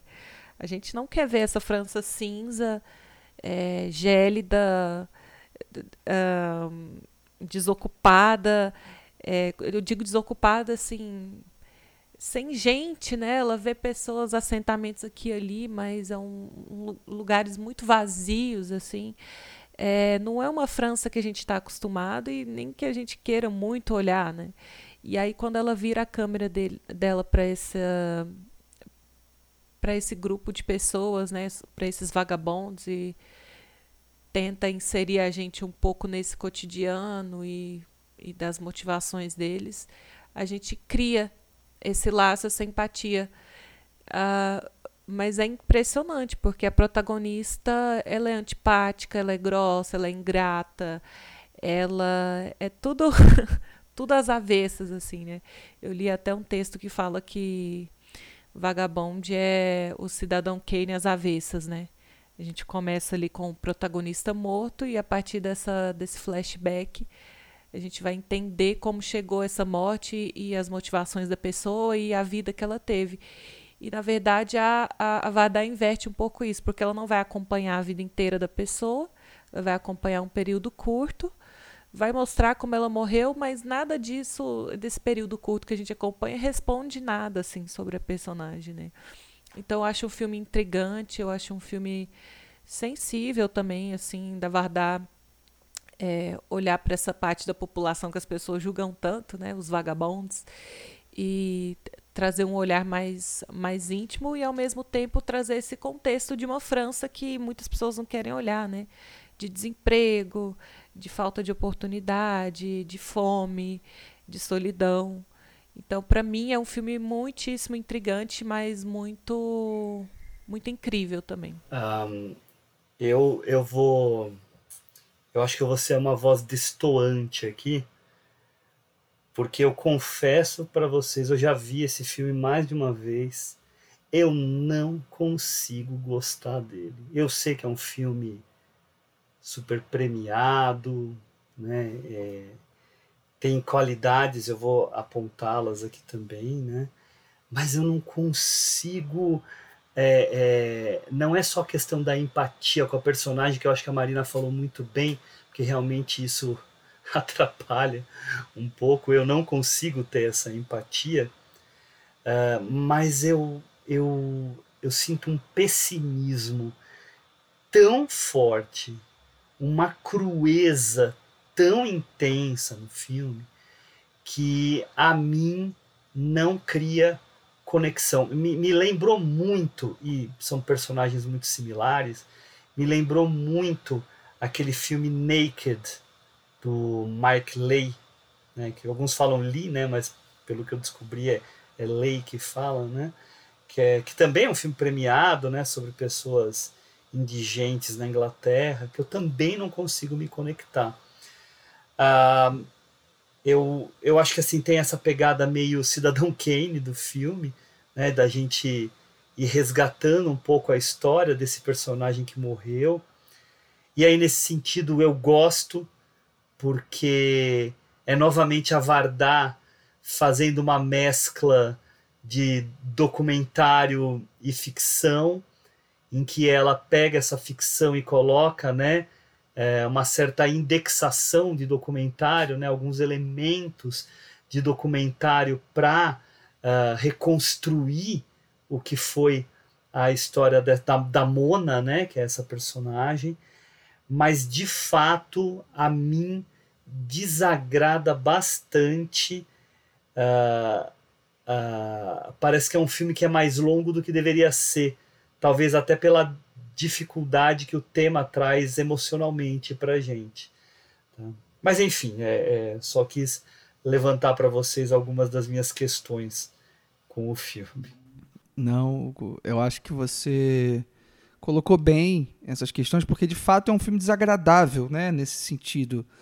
Eu, quando é, quando eu vi o filme a primeira vez, eu, eu, tinha escrito. A primeira coisa que eu escrevi sobre o filme, a primeira frase foi: Este é um filme implacável. Né? Mais do que desagradável, ele é implacável. Você não, você não tem muita. O filme não te dá muita saída, né? Ele. E por isso talvez ele seja um pouco desagradável mesmo, né? Não só pelo fato de começar por uma morte, é, e pela ideia meio trágica e incômoda de você acompanhar essa personagem já sabendo o que vai acontecer com ela, sobretudo porque a Vardar filma isso sem nenhum tipo de glamorização, como é o caso do Cidadão Kane, por exemplo, que é o oposto, né? Uhum. Achei legal isso que a Marina colocou também no começo. Então, é... e mas o que eu gosto, o que me faz é... gostar muito desse filme talvez sejam três coisas principais. Né? A primeira delas é que a, é um filme menos sobre uma personagem e mais sobre o deslocamento dessa personagem. Né? Eu acho esse ponto, né, essa jogada da, da Vardar em termos de, de como ela construiu esse roteiro, de como ela e como ela dirigiu, é muito, é muito especial. Eu acho que ela faz isso muito bem. Segundo, é que eu acho que a Vardar sempre se recusa a psicologizar essa personagem, né? Que poderia ser uma, né? Quer dizer, é um filme que, que, que essa personagem é o centro da história, mas não é exatamente, não é um estudo de personagem, né? Ela não, ela se, ela se recusa a psicologizar essa personagem, por mais que, obviamente, tenham muitos sentimentos internalizados ali nela, mas eu acho que psicologizar nunca é o que a, o que a Vardar está tentando fazer. E, e, eu acho isso muito útil e muito valoroso para um filme como esse, que poderia cair numa. Poderia ser um filme execrável, assim, poderia ser muito horrível acompanhar. Por mais desagradável. Ele é desagradável, mas eu não acho um filme abjeto, entende? No sentido de, de, de, de você sentir é, nojo ou pena ou etc. pelos personagens que é um erro que eu acho que muitos filmes acabam cometendo, inclusive. Um filme que está em cartaz aí agora, atualmente. Enfim, depois a gente pode conversar sobre isso. Mas, e o terceiro motivo pelo qual eu gosto muito do. do. do Renegados, obviamente, é a Sandrine Bonner. Né? Eu acho que ela é. E eu, e eu acho também que é uma atuação também muito corajosa da, da, da Sandrine Bonner. E eu, eu imagino a parceria que, que ambas tiveram aí na, na feitura do filme. É, Porque ao contrário do, do filme que deixou a Sandrine Bonnet famosa, que é Aos Nossos Amores, do de Espialá, que ela fez dois anos antes, que é o filme que né, lança ela para o mundo e, e, realmente é um filme incrível e é uma atuação incrível e eu acho maravilhoso. Mas eu acho que eu acho aqui tão diferente, né? É, ela se exime, né, como atriz é, de, de, é isso de ser a principal coisa em tela. Essa personagem não é o que mais interessa para Vardar. É justamente esse deslocamento e é justamente a relação que as outras pessoas têm com essa personagem, né? essa fricção que a gente sente vendo o filme é, na relação de, de, dos personagens periféricos a essa protagonista, né? Então acho que são é, essas são algumas coisas que me fazem é, gostar muito do, do, dos Renegados, apesar da dificuldade que é mesmo é, acompanhar essa essa, essa jornada, né? Porque é um filme muito duro mesmo. É, e esse caráter documental, né, que ela traz com a, você é, tentar alcançar essa personagem pelo ponto de vista de terceiros, é um jogo de cena muito interessante, porque a gente sabe que não pode confiar no relato das pessoas, né? E a gente não pode confiar nem na própria protagonista. Então fica meio que a Deus dará, assim, cada um tira a conclusão que a conclusão que quiser. Mas eu gosto que já nesse filme eu sinto um pouco desse caráter é, de ensaio da Vardar, né? Que a gente vai ver principalmente aqui no Janibi, né? Que a gente vai falar depois. É, no outro documentário que eu falei do tio dela, também tem muito isso, né? De você assistir uma entrevista ali e ter essa sensação de que aquilo foi ensaiado. É, e aí em outros filmes ela vai deixar isso muito mais é, ressaltado, muito mais exposto do que aqui. Mas eu gosto desse, dessa brincadeira que ela faz entre o, o a ficção e o documentário, é, em especial aqui nesse filme. Bom, Marina, você falou um negócio, nossa, muito legal. Me deu uma. Abriu aqui minha, minha cabeça numa questão. Falar que este filme é um ensaio ou um ensaio dos possíveis ensaios que ela vai fazer é, é uma forma é uma perspectiva legal de ver esse filme porque a gente não costuma ver um ensaio acontecer num filme ficcional e aqui faz todo sentido ainda mais pelo que o Leandro falou né dessa personagem que não é o foco principal da história né? ela representa um estado de espírito, um olhar sobre sociedade, né? um determinado comportamento, e a partir disso né, nos gerar reflexões sobre todas essas coisas, né, esse comportamento e, essas, e essa forma de ver o mundo, é bem, bem legal. Gostei de, disso que você falou. Realmente tem tem muito, muito a ver. Aí, Harry, você já pode dar meia estrela aí pro filme. Ah, vou dar um, não, vou dar uma perninha da estrela a mais pra... Me lembrou muito o personagem, claro, guardadas as proporções, né? O personagem do Na Natureza Selvagem, que larga a sociedade para meio que vagar, né? Para ir para algum lugar. Só que são filmes totalmente distintos um do outro, né? mas me lembra ele nesse caso. É, tem a sua conexão mesmo, né, em relação a essa a postura que o personagem adota, né? Isso. E, e, o, e, e o quão antipático isso é, faz, com, né, faz com que esse personagem acabe ficando, né? É, só que aqui eu acho que é mais radical nesse sentido, né? E aqui acho que é, visualmente ela, ela também é muito radical, né? Eu acho até que os Renegados têm uma eu não sei, tá? Eu nunca, nunca li ela, ela falando sobre isso, nem, nem ouvi ninguém fazendo essa comparação. Mas eu lembro muito da Chantal Ackerman quando eu vejo Os Renegados. É, porque eu acho que a, a Chantal também tinha um jeito de. Tinha um jeito de construir personagens que tem um pouco a ver com isso aqui. Tem um pouco a ver com a Sandrine Bonner aqui. É, e, e, eu acho que talvez você não, não curta tanto Hugo, esse filme, porque também é um filme que, se, que acaba destoando um pouco é, do cinema da, da Vardar nesse sentido Totalmente. que a, a escala do afeto Totalmente. ela tá tá mais para um outro para um outro para outro lado né assim. tá no nível zero, assim. É. Não, tem um outro personagem que se importa um pouco ali, mas é bem baixo mesmo o afeto. É, mas é isso, é um filme, é um filme sobre, sobre isso, essa inadequação mesmo dessa personagem, então é difícil. É um filme muito duro mesmo. Eu acho que o afeto da personagem é muito pela liberdade dela, né? Sim. E aí tem as consequências disso, né? As, as consequências muitas vezes é, negativas para ela, né? Ela é muito destratada também no filme, é. né? muito. Ela é atacada, ela é violada, né? muita coisa acontece. É, a que custo essa mulher pode ser tão livre, né? É, exato. Mas devo dizer que o final do filme, apesar de, da consequência trágica da situação, é, aquele momento em que os caras vestidos de plantas tacam coisas de vinho, assim, achei tão nonsense. Uh -huh. Achei tão, achei tão legal aquele cara se banhando vestido de planta numa banheira de, de vinho, é, lama. Aquilo é muito louco, né? Aquela era. tradição ali. É, bom. é muito é. doido. Mas é visualmente muito interessante. É. E muito inusitado mesmo. Pega a gente de surpresa, né? A Vardar, então, três anos depois, dirige um documentário ou mais um híbrido, né, de documentário e ficção, intitulado Jeanne B. por Agne V, de 1988.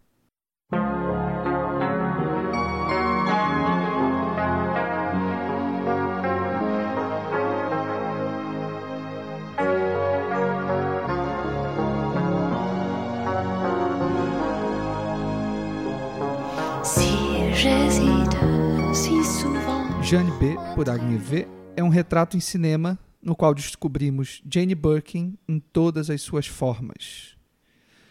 Então, gente, temos aqui Jane Birkin, cantora, atriz, modelo, enfim, uma persona eterna aí do cinema, sendo retratada pela Nivardá.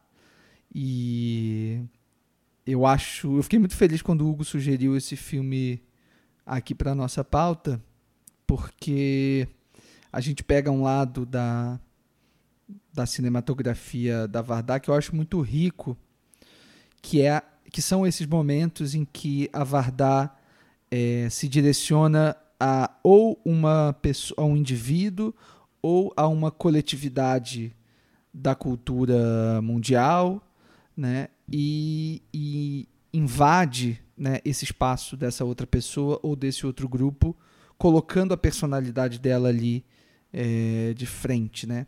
Isso a gente já tinha visto antes é, com o Salu Lecuban, por exemplo, de 63. A gente já tinha visto com Black Panthers, né, de 68. É, e aqui a gente tem essa, essa investigação e essa cocriação dessas duas artistas muito incríveis e e acho que a, a primeira coisa que eu queria dizer sobre esse filme, para passar a bola para vocês, é que privilégio teve a Jane Birkin, né, como atriz, como artista, como ser humano, de ter a Anya Vardar tão generosa e tão criativa e tão né, luminosa, permitindo uma obra dessa em conjunto, né? Acho que são pouco, poucas as atrizes que tiveram essa oportunidade serem retratadas é, com tamanha inventividade e com tamanha liberdade, né? Ah, com certeza. Eu adoro a adoração da descarada da Vardar com a com a com a Jane Birkin, né? É, tanto que ela literalmente passeia pelo corpo dela ali logo no começo do filme, né? A câmera vai subindo lentamente pelo corpo quando ela está deitada nua ali. Eu acho que esse filme mistura tanta coisa é, que a Vardar já vinha fazendo, assim, mas de uma forma tão linda, acho que principalmente pela montagem, que é muito impressionante, né? Mas mistura o amor dela pela fotografia, então a gente já tinha isso em outros filmes, mas aqui a gente tem literalmente, né? É, quadros estáticos reproduzidos ali, né? Com os personagens encaixados ali como se a gente estivesse vendo uma fotografia ou uma tela pintada. Tem essa mistura é, de documentário e ficção que a gente nunca sabe onde um começa, o outro termina. tem essa coisa que eu já comentei do ensaio, que aqui ela deixa muito, muito, muito explícito, né? E tem um outro filme que ela faz com umas mulheres que moram em Los Angeles, agora eu não vou não vou lembrar o nome, que tem muito essa questão do ensaio, né? E que em uma cena aqui do, do, do, do Jane B fica bem claro, né? Que ela fala, ah, eu vou ter que fazer uma cena assim agora, mas eu acho que não vai ficar tão bem. Aí a câmera vira para Vardar, Vardar começa com ela, explica. E eh, tem muito essa exposição dos dispositivos, né, para deixar claro que aquilo não é verdade, mas ao mesmo tempo é, você tem uma adoração sincera, uma admiração de uma pela outra, e tem fatos reais da vida dela sendo contada ali, e ao mesmo tempo tem diálogos ensaiados que parecem ter sido espontâneos, né? Então, a mistura de coisas simplesmente é dessa vontade da Vardar de querer homenagear uma pessoa que ela gosta, que ela admira, e é, de tentar fugir desse lugar comum de cinebiografia, né? Então, eu, eu fiquei muito lembrando do Holy Motors do, do Léo Carrá, né? Não porque um filme tem uma coisa a ver com a outra, mas é muito por essa de enxergar o amor do diretor dando esse presente, né, para aquele ator que está participando assim. Interprete aqui vários personagens que eu gostaria de ver uma pessoa com seu talento interpretando. Uhum, muito eu bom. Eu sinto muito é, eu sinto muito essa vibe, assim. E a Vardar mesmo diz isso, né? Ela fala: eu não vou fazer uma, uma sua biografia mostrando trechos de filmes que você já fez e a gente fazendo um voice-over, né, comentando em cima e falando qual foi o ponto alto ou ponto baixo da vida pessoal, da carreira, não.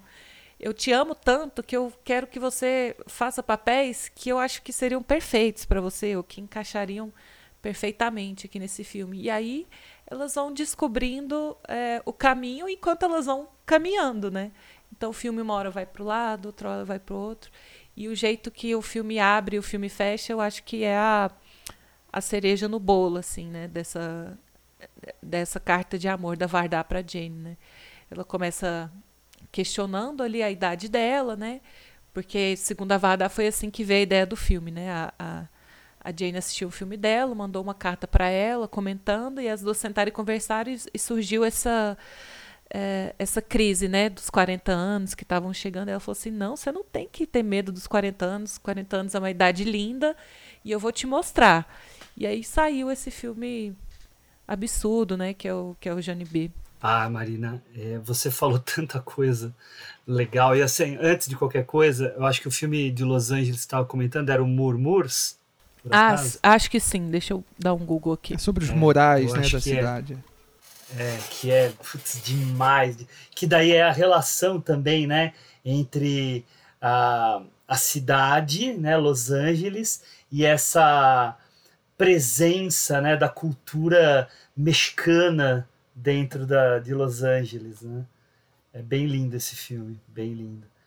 Mas, gente, eu escolhi, né, isso, não, não escolhi, né, eu sugeri a entrada do Jamie B na pauta, porque para mim é, seja talvez o filme mais criativo da Vardar. O filme em que ela realmente, com muita inteligência e muita qualidade, fez jazz, né? É, eu acho até que que eu, eu, eu gravei um episódio sobre esse filme no Cinefilia e se eu não me engano o Henrique falou isso, né? Que ela faz jazz quando ela faz esse filme, porque ela vai em freeform mesmo. Ela vai trabalhando as situações, a forma de interagir com a Jane, a forma de, de lidar com a linguagem, de acordo com como as coisas vão aparecendo. Até mesmo acontece o fato de durante os intervalos das filmagens eles fazerem a filmagem de um roteiro da própria Jane B que ela menciona no filme, né, que é o Kung Fu Master. Então as coisas vão acontecendo e à medida que acontece, eles produzem ao mesmo tempo. A gente vê que é uma produção que não é barata, né? Para quem começou lá atrás com La Pointe Courte, né, trabalhando em forma de cooperativa, como o Leandro apontou, Aqui ela tem muito recurso, porque a gente vê né, um trabalho de direção de arte, um trabalho de figurino, uh, mudanças de locação, né? Mudanças de locação. Então, esses, é, esses elementos né, custam caro, demandam logística e mostram a profissionalização da Vardar, que já vinha de, de trás, né? não é que é o primeiro filme que mostra isso, mas que aqui é explorado na sua total potencialidade, na minha visão. Né? Então, é a reprodução de quadros. Né? É uma coisa que a gente até vê, sabe em que filme? No, eu acho que é no Frida, aquele com a Salma Hayek, em que eles reproduzem quadros da Frida na dentro da cena. É, tem isso Aqui mesmo. Eles fazem a mesma coisa. Tem né? isso. É, isso é muito legal, é muito rico e nos surpreende.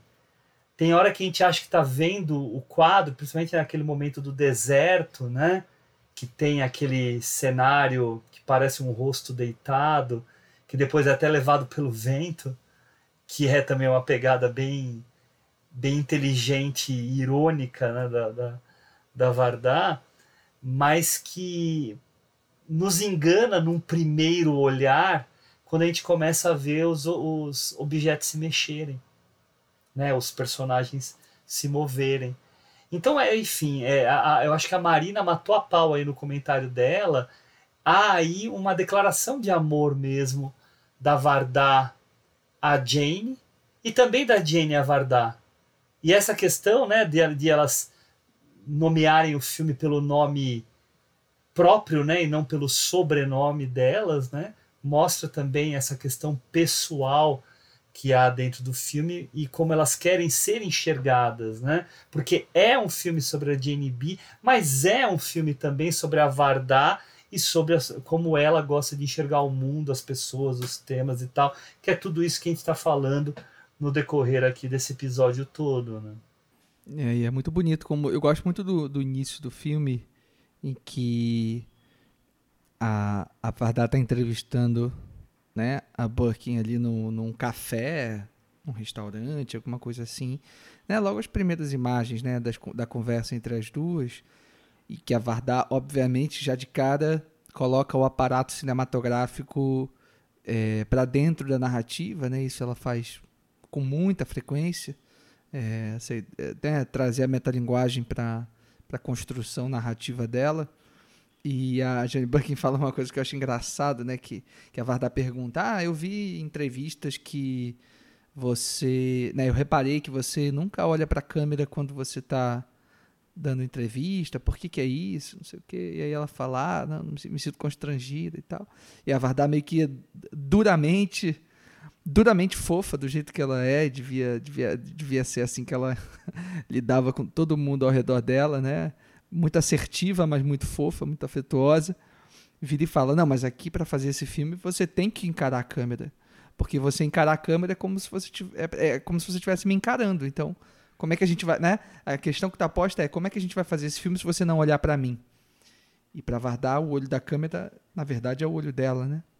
Então, acho que essa esse início já é muito inspirado nesse sentido, porque a gente não está aqui simplesmente vendo a, a, um retrato de uma de uma artista ou ainda que de uma pessoa. É, a gente está falando sobre cinema, né? Está falando sobre vida.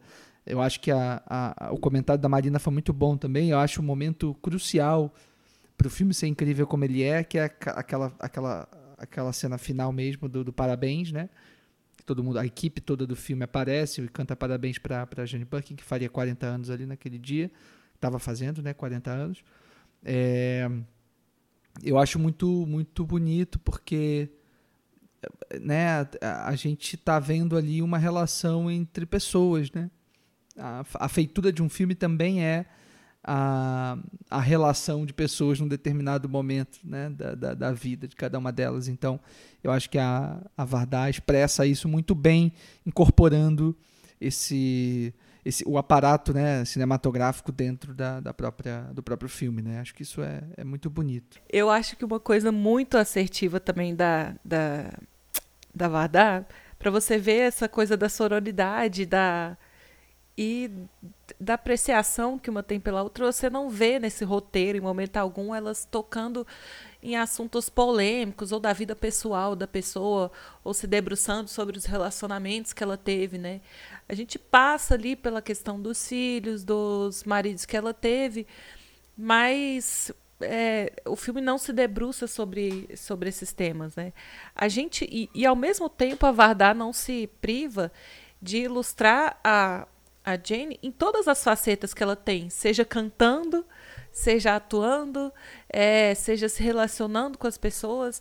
É, ela brinca muito com essa questão da pessoa famosa, né? A mulher que teve uma bolsa cara nomeada em nome dela e que as pessoas pedem autógrafo na rua. É, mas também ela mostra aquilo que a gente já comentou mais cedo, né? O lado mulher, o lado erótico, que foi muito, muito apreciado e de muito bom gosto retratado no filme. Então a Varda, ao mesmo tempo que ela não esconde as facetas da, da, da Jane, ela também não vai para essa parte apelativa de querer mostrar com quem ela foi casada e se teve escândalo ou não, se a pessoa era difícil ou não.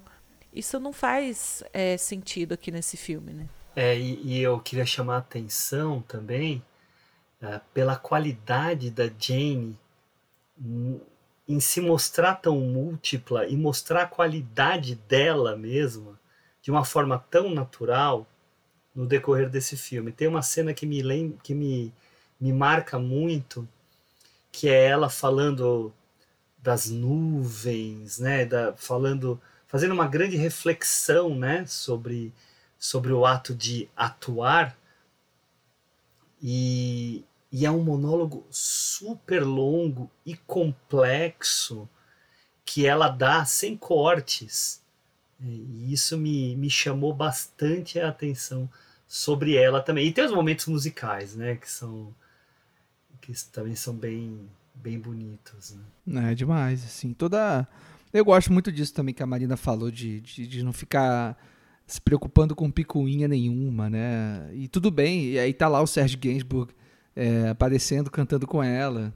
Acho que, obviamente, tem umas, umas sacadinhas da Vardal, uns comentários que eu acho que é, que é muito sarcástico da parte dela, é muito divertido de ver lá o Serge Gainsbourg meio que criticando a Burke enquanto ela grava, né? E ao mesmo tempo isso não é... Ela não tá batendo nele, mas tá dando tipo uma cotoveladinha, assim, né? É, eu, acho, eu acho muito divertido também como a, como a Vardela consegue tratar tudo com bom humor, né? o humor da, da Vardar é uma coisa muito especial também. Isso a gente vê em quase todos os filmes dela. É, é, é, é, muito legal como ela insere isso e essa leveza, essa vivacidade. E o, e o principal aqui para mim é como a gente percebe que no filme a Vardar permite que a Birkin se expresse de verdade e com uma liberdade, é, a maior liberdade né, possível, porque esse momento que você falou, Hugo, é, sobre que ela, que ela que ela chega a falar sobre o conto que ela escreveu, que vai se transformar no, no, no, no, filme O Kung Fu Master, né, que é o filme que eles produzem ali juntos com, com, com um documentário, que é uma, uma, um conto escrito pela Jane Birkin. A Jane Birkin fala né, que a vida inteira ela nunca se achou escritora, mas que ela é, escreve desde muito nova e sempre achou interessante contar histórias, mas que nunca teve essa oportunidade. E talvez nunca tenha tido porque é, é difícil mesmo alguém dar oportunidade para uma uma uma atriz, por exemplo, como ela, né, atriz barra modelo, barra cantora, de falar assim: "Ah, você você escreve, você, acho que ninguém nunca deve ter perguntado para ela, sabe? Você escreve, você tem interesse em roteirizar alguma coisa, em dirigir, em, sei lá, é, nunca devia ter passado pela cabeça dela. E com esse encontro delas duas, ela descobriu que isso era possível, né? Tanto é que, que, que resultou no Kung Fu Master, que eu, que eu até acho um filme legal. Um filme super estranho, com várias questões problemáticas. É, é, é, ela fala um pouquinho sobre o que é o filme, né? mas para quem não, não, não sabe, o Kung Fu Master é sobre uma, uma mulher interpretada pela Jane Birkin que tem uma filha de, não sei, sei lá, talvez 14, 15 anos. E essa filha, que é, que é interpretada pela Charlotte Gainsbourg, né, filha da, da Jenny Burke com o Serge Gainsbourg no filme. E essa filha dá uma festinha em casa, e aí tem esse amiguinho dessa, da, da filha dela que passa mal. E daí ela, a Jenny Birkin conhece esse garoto e meio que se apaixona por ele. Assim. Só que o garoto tem, é isso, 14 anos. E é o, o filme todo construído a partir dessa relação dos dois. É, desse desejo que um sente pelo outro e da complexidade desse desejo. É um filme muito estranho, mas que eu acho que vale muito a pena ver também. É, e o menino que interpreta é o filho da Vardal, Matia Demina. Isso, sim. Esque esqueci da principal coisa, porque é, é, o, o assunto já é espinhoso pra caramba, né? E, e a Vardar vai lá e coloca o próprio filho pra, pra interpretar um personagem como esse. Então é muito, é muito doido e muito livre, né? Essa relação das duas, assim, é muito legal. Que aplaudir a coragem, ah, né? Corajosa demais. e tem aquela esquete do no filme do, do Gordo e o Magro também, que é muito Também boa, é boa, né? eu gosto. Ah, e o timing de comédia da Jane é muito bom, né?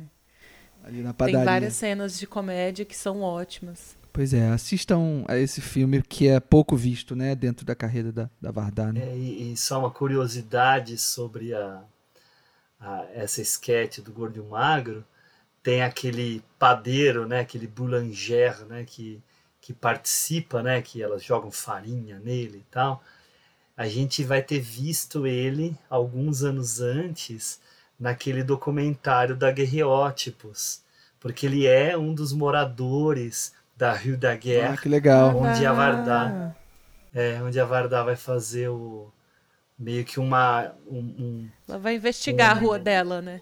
É, uma investigação afetiva sobre a rua dela. É, muito legal. Bom, gente, acho que está na hora da gente ir para o último filme da nossa pauta de hoje. Um filme importantíssimo na carreira da Vardar, que é Os Catadores e Eu, de 2000. Ouais, ouais, y a des matelas sur des pavés, récup de rue, rap de récup, des belles machines à bien laver, des frigidaires endommagés, des canapés très fatigués, t'as qu'à te baisser pour te meubler. Ouais, ouais, des gazinières et des coussins, des fauteuils club, des fauteuils bien, des vieux sommiers tout déglingués, des canapés flétris, fripés, des chaises en bois, des pneus tout plats. Waouh, waouh, des trucs en fer et en rotin, des gazinières et des coussins, t'as qu'à te baisser, les ramasser, les trucs jetés, abandonnés, et des télés, et des télés, rap de récup. Vardar filma e entrevista catadores de todas as formas na França. Dos que frequentam os campos após a colheita aos que reviram o lixo em Paris. É, chegamos aos anos 2000, né?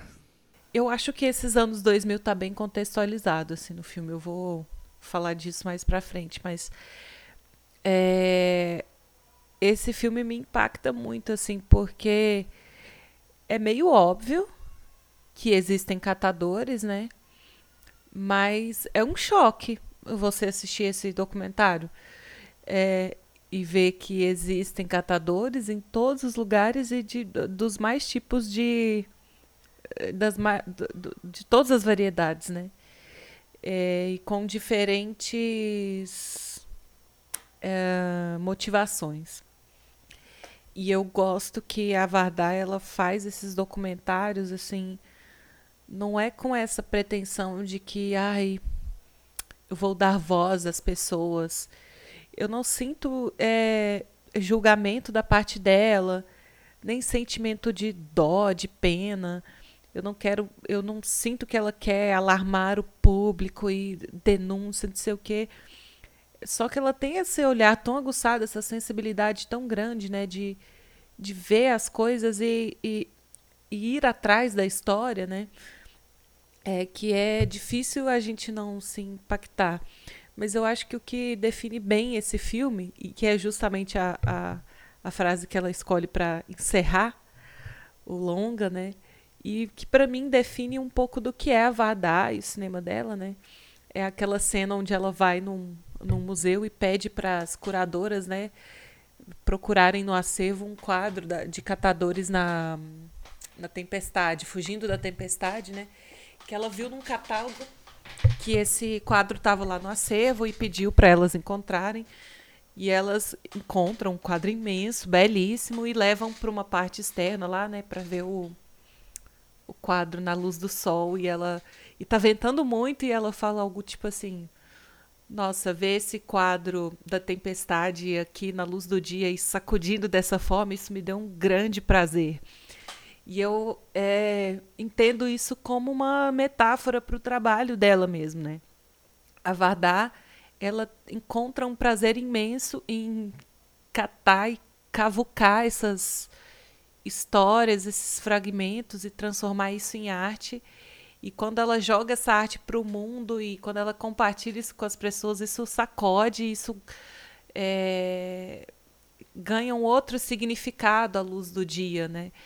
É, então eu sinto uma grande reflexão sobre o próprio trabalho dela nesse filme é, e a forma como ela está se enxergando enquanto pessoa também, né? E no, e no meio do percurso ela se descobre uma catadora até de móveis mesmo, né? Que no fim do filme ela, ela não consegue enxergar mais lixo naquelas coisas que ela vê na rua, né? Tem utilidade, aí ela leva um, uma cadeira para casa, ela leva um relógio sem ponteiro. É, então a sensação que eu tenho ao ver esse filme, apesar de ser um tema triste, de ver tanta gente, né, que precisa procurar no lixo para se alimentar, de ver como o capitalismo ele desperdiça muita comida para que pessoas não, não tenham acesso mesmo, né? Tem muito produtor que prefere descartar alimento do que ter pessoas que, que comam aquilo de graça, né? E sobrevivam daquilo. É um tema pesado, é difícil, mas a Vardar encontra um prazer no meio disso tudo, né?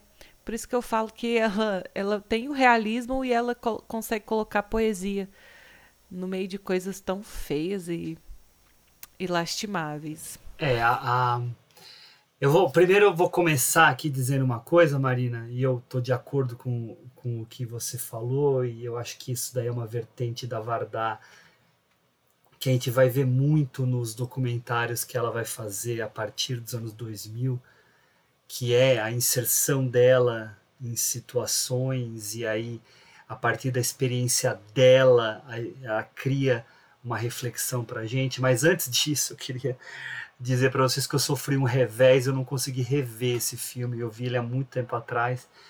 Eu fui ver ontem e todo felizão, né? Abri meu MUBI para assisti-lo, porque lá estava ele e não estava mais. Tiraram quase todos os filmes da Vardar da MUBI. Pois é, é uma pena. Então, que eu não tinha. Também é. é um crime. eu não tinha, um crime enorme, né? E o que eu não tinha aqui em DVD, eu fiquei sem ver. E o único que eu não tinha em DVD aqui era exatamente os Catadores e eu. Então daí eu até peguei aqui, eu tinha um arquivo, mas sem legenda e tal. E apesar de eu entender um pouquinho de francês, eu, muita coisa eu não entendi. Mas aí, o visual tava lá, né? Então essa afetividade da, da Vardar percorre mesmo o filme todo nessa experiência dela em que, com a leveza dela, ela consegue nos chocar com a situação que, que é exposta, né? Que essa, essa, essa questão dos, dos dejetos, dos detritos, do desperdício, né? E aí as pessoas que vivem, né, desse, desses alimentos que são uh, descartados, né? E aí toda a reflexão que ela puxa para ela a respeito dela ser como vocês disseram antes, acho que vocês dois mencionaram, ela ser uma catadora de imagens, né? Que que tá por aí. Pois é, é bom retomar essa essa essa expressão catadora de imagens que ela mesma se define, porque eu acho que é, no, no, cinema dela inteiro isso é muito muito verdadeiro é, nesse sentido mesmo do detalhe, né, da quase artesania que é o cinema dela de, de, de, de, de compor as suas histórias e, e, e, os seus quadros, né, de uma maneira muito muito artesanal mesmo, né? Ela como faz um cinema muito é muito de uma, de uma escala muito pequena e, e sempre dentro ali de uma de uma equipe de produção reduzida dentro da Cinta Marie, né, da produtora dela, é, também permite com que ela, é, usando a imagem dos catadores, né, quase fizesse tudo à mão mesmo, né, de uma forma muito artesanal. E, e eu acho que aqui nesse filme é onde ela reflete sobre isso, né? Ela já fazia isso a vida inteira, mas aqui ela, ela passa a refletir sobre isso.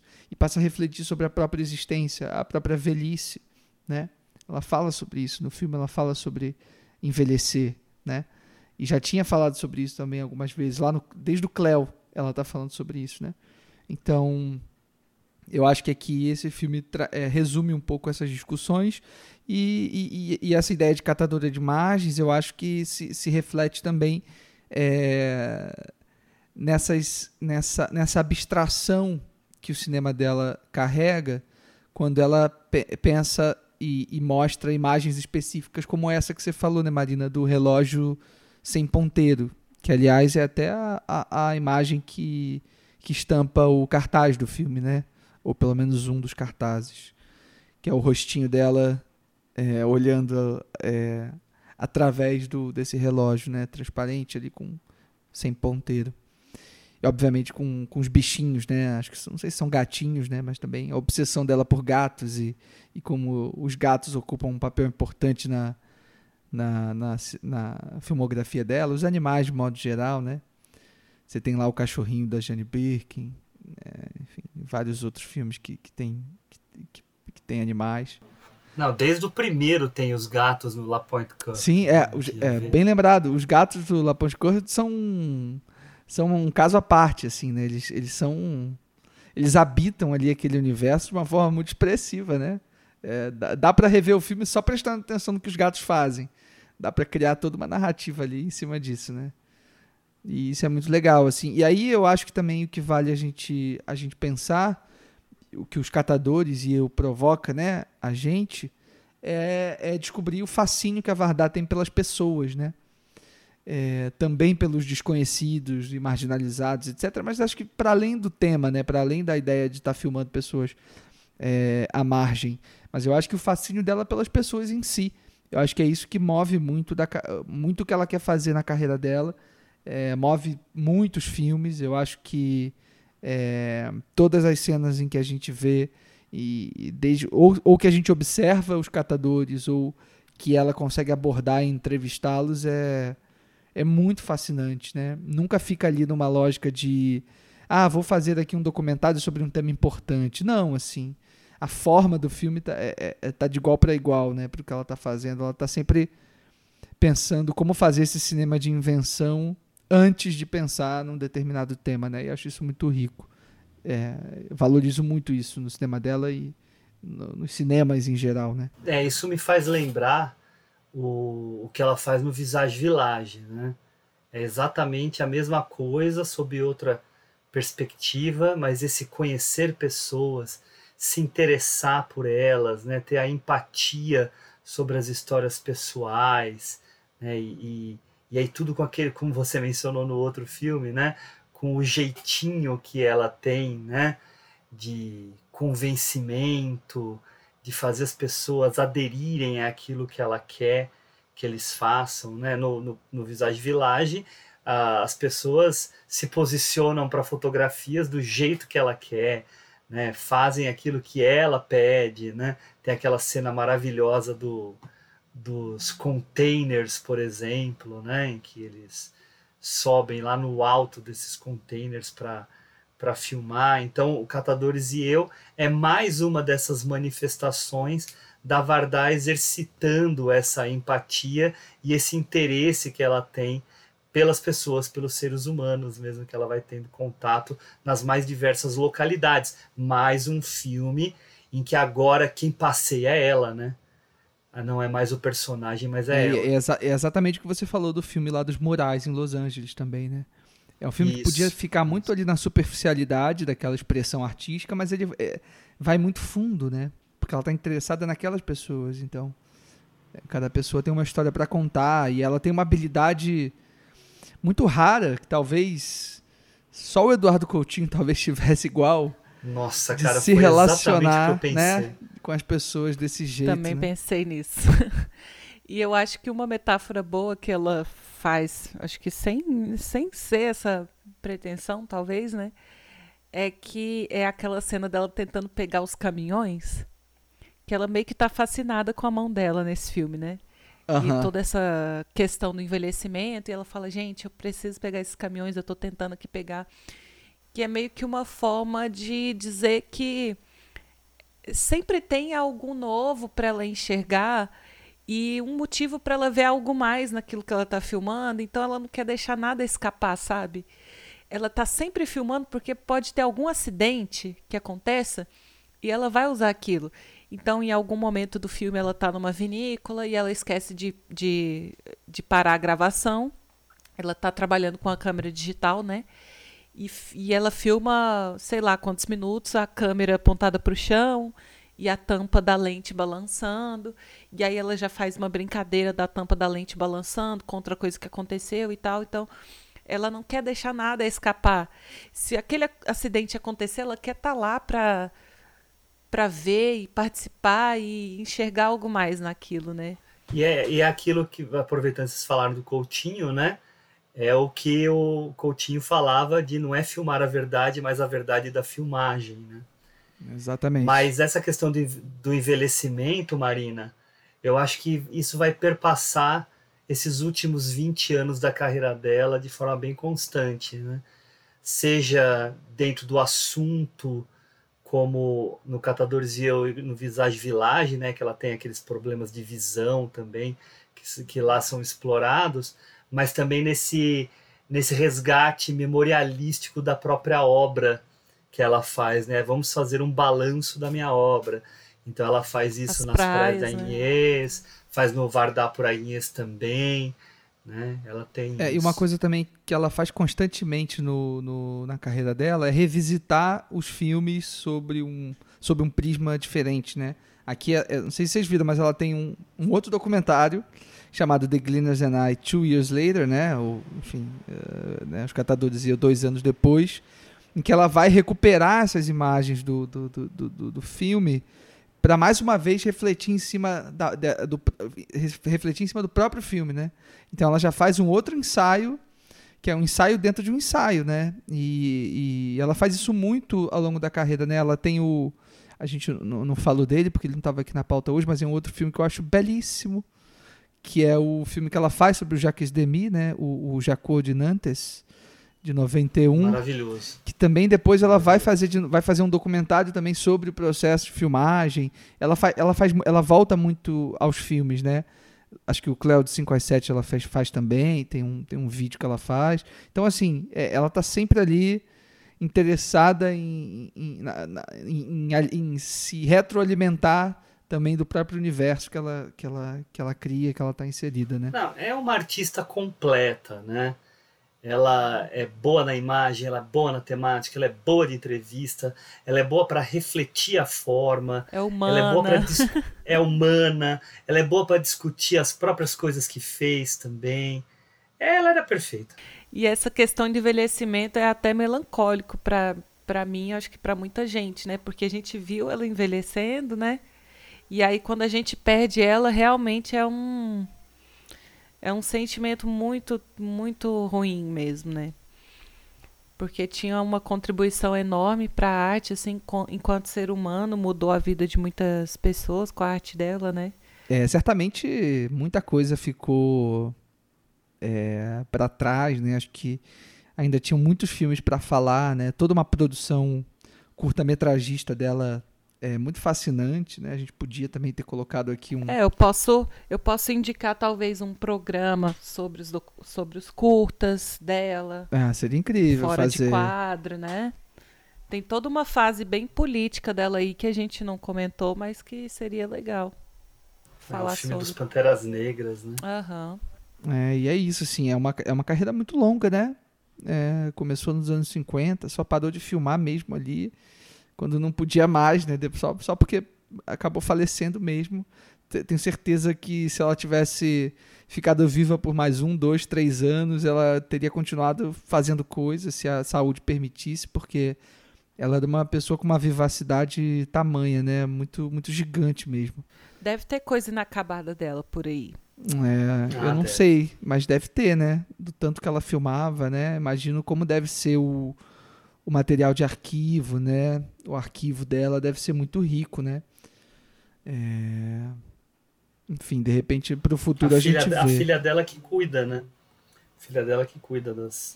Pois é, material, é né? essa, essa é uma faceta também que a gente não comentou, mas a Vardala tinha um papel muito importante na preservação também, né?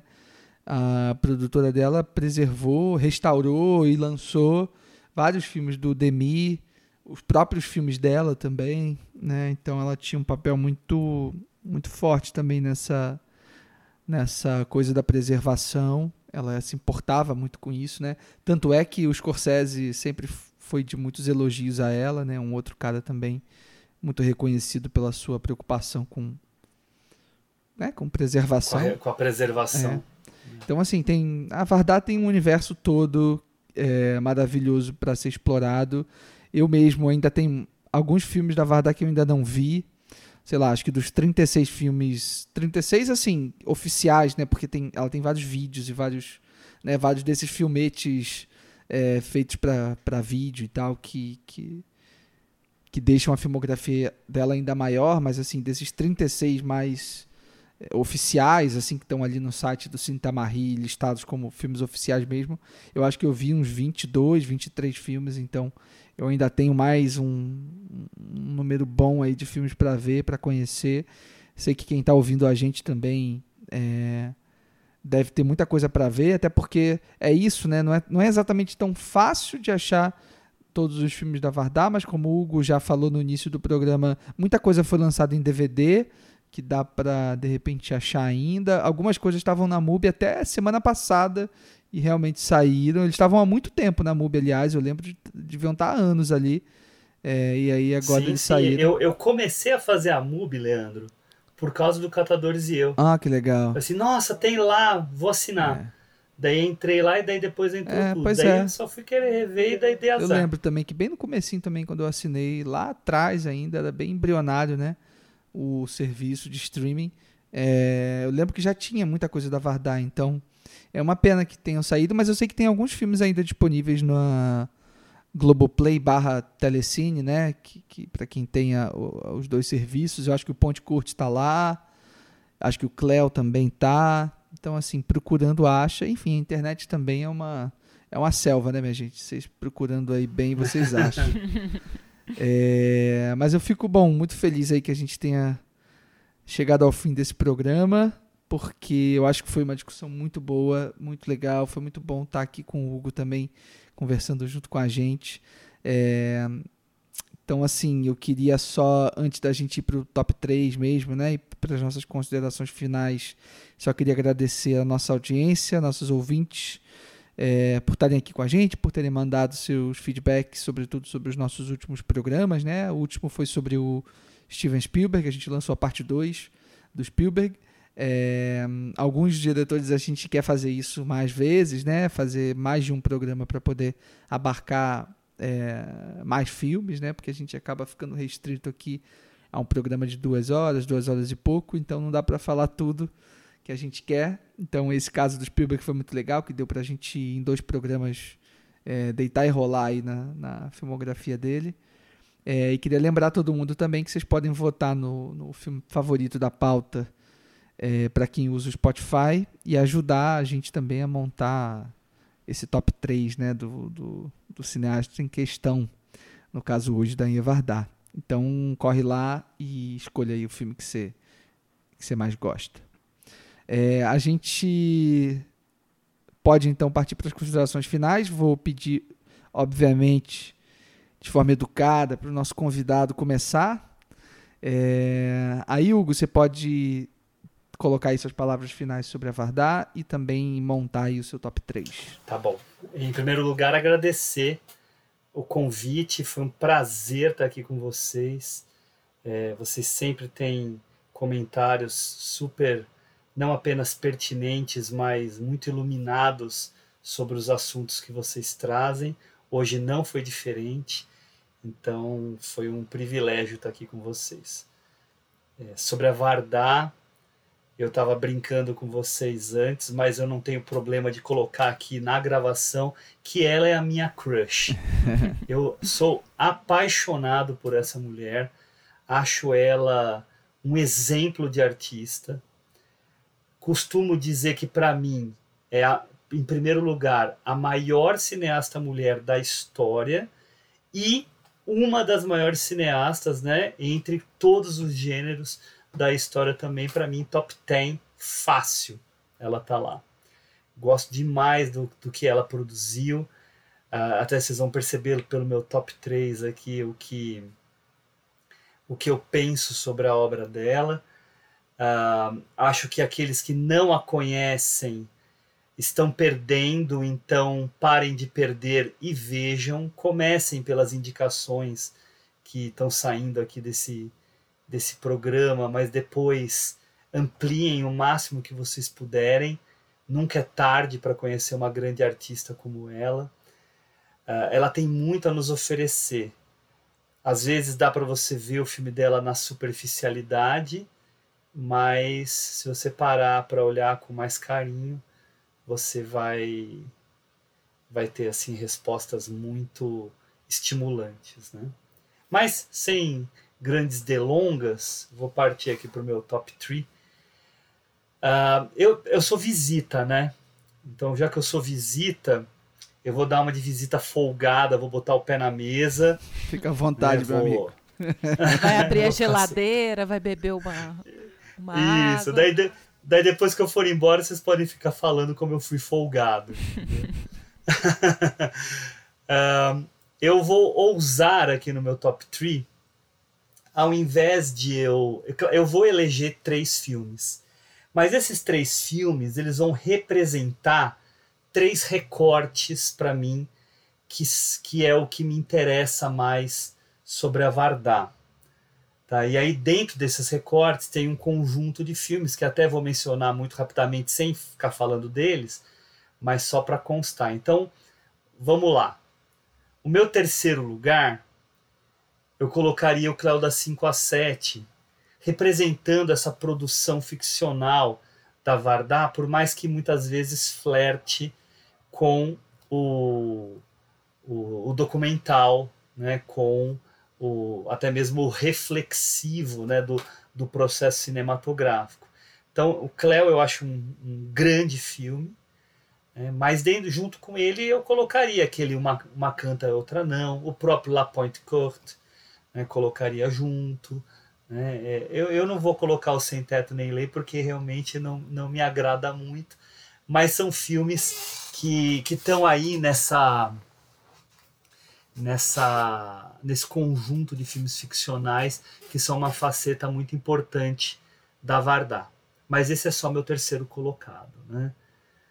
No meu segundo lugar, até vou colocar um filme que não estava na nossa pauta, que é o Visage Village, que é um filme pelo qual eu tenho muito carinho por questões pessoais, mas também pela pela qualidade visual, afetiva e tal. E ele representa um outro corpo da obra dela, que são esses documentários que a gente poderia chamar de afetivos, né? Então, entre o Visage Village, entre os Catadores e eu, o Murmurs, né? são filmes que mostram essa relação que ela tem com, a, com as pessoas, com o tema e até mesmo com a reflexão que ela faz sobre isso tudo, ainda muito no registro ficcion, é, ficcional, não, documental. Tá? Então esse é o meu segundo lugar. Agora, o meu primeiro lugar não poderia ser outro além de Jane B por Agnes V. É, esse filme é um filme iluminado, um filme de uma criatividade, de uma beleza estonteante. Toda vez que eu vejo esse filme, parece que eu estou vendo pela primeira vez, porque ele sempre me surpreende ele, é, ele nunca é óbvio no que vai vir a seguir, né? E ele faz parte dessa corrente ensaística da Vardá, que para mim coloca outro filme que é muito perto do Jane B, que é o Daguerreótipos, que eu estava comentando antes. Acho um filme de uma beleza estonteante. O próprio As Praias de Agnès, o próprio Jacodenant, né, são, são filmes ensaísticos dela que me agradam bastante. Mas o Jane B é o creme de la creme da, da Vardar. É isso. Hum, muito bom, Hugo. Queria aproveitar antes de passar a bola aqui para Marina, para você também é, contar aí para o pessoal onde é que eles podem te encontrar nas redes, é, por onde que você habita aí nesse mundão aí da internet. Né? É, eu acho que para para poder ter contato com as coisas que a gente produz, o, mais um, possível é o Cinefilia e Companhia, né? Com o e-comercial, Cinefilia e Companhia, lá no Spotify, em todos os agregadores de podcast. O link vai estar aqui também, podem... óbvio, no, na descrição do programa. Opa, gente agradece. Obrigado. É, no Instagram a gente tem uma pagininha do, do Cinefilia, Uh, eu tinha o meu pessoal do Instagram, mas eu desabilitei ele, estou meio cansado do Instagram na área pessoal, então tem esse, tinha, tem o do Cine Harris também, que às vezes eu coloco alguma coisa, né? E só, é isso de contato que eu tenho. E tem o Letterbox, né? Que o Letterbox que, que tá no nome do Cine Harris, que o pessoal pode acompanhar as coisas que eu assisto, alguns comentários e tal. Mas é isso, assim, o que importa é a gente poder falar de cinema, e poder é, divulgar a palavra do cinema para todo mundo. É isso que importa. cinema é bom quando ele é assistido. Bom demais, querido. Repetindo, né? Para quem quiser acompanhar o Hugo, a gente vai colocar todos esses links aí que ele falou aqui na descrição. Você clica e já sai direto lá. É, Marina, vai você. Qual é o seu top 3? É, alguém tem que manter a ordem aqui na casa, né? Então eu vou fazer uma top 3 dentro dos filmes que a gente comentou hoje, mas eu vou fazer aquelas menções honrosas para fugir um pouco da, da coisa, mas para ser justo com, com o ouvinte que não assistiu os filmes fora da pauta, né? Eu vou manter meu top 3 aqui. Mas é só comentando no geral, eu tô super feliz da gente ter gravado esse programa hoje. É, eu fui ficando até emocionada aqui mais pro final do programa, sei lá porquê, mas eu acho que é, a figura da, da Anie me inspira muito, assim. Eu me identifico muito com ela e eu acho que o que, o que ela entregou para o mundo com a obra dela tem um valor muito, muito grande para as mulheres e para a humanidade mesmo. Ela foi uma pessoa incrível e eu estou muito feliz da gente ter discutido os, os filmes dela hoje. Sinto falta do Pedro do, e do Fernando, mas já proponho que a gente faça um fora de quadro aí para talvez discutir algum curta-metragem dela, né? Para que a gente fale de alguma outra coisa da obra dela que não pôde entrar na pauta hoje. É, e partindo aqui para as minhas menções honrosas, é, o filme que eu comentei mais cedo, mas que eu não lembrei do nome, é O Amor dos Leões. A Vardá, ela teve essa época que ela morou nos Estados Unidos, né? E ela fez alguns filmes lá em Hollywood. Ela fez bastante curta também. E foi uma época é, que ela estava apegada muito a temas mais, assim, políticos e sociais. Então, ela fez filmes sobre imigrantes, ela fez filmes sobre os Panteras Negras, sobre a Guerra do Vietnã. É até interessante, se as pessoas quiserem assistir, são, são é, documentários bem legais. E aí, nessa época, ela fez esse filme, né, O Amor dos Leões, que é basicamente uma personagem que é uma cineasta, né, que é um espelho da Vardá ali, que ela é uma cineasta underground e ela é convidada a fazer um filme em Hollywood.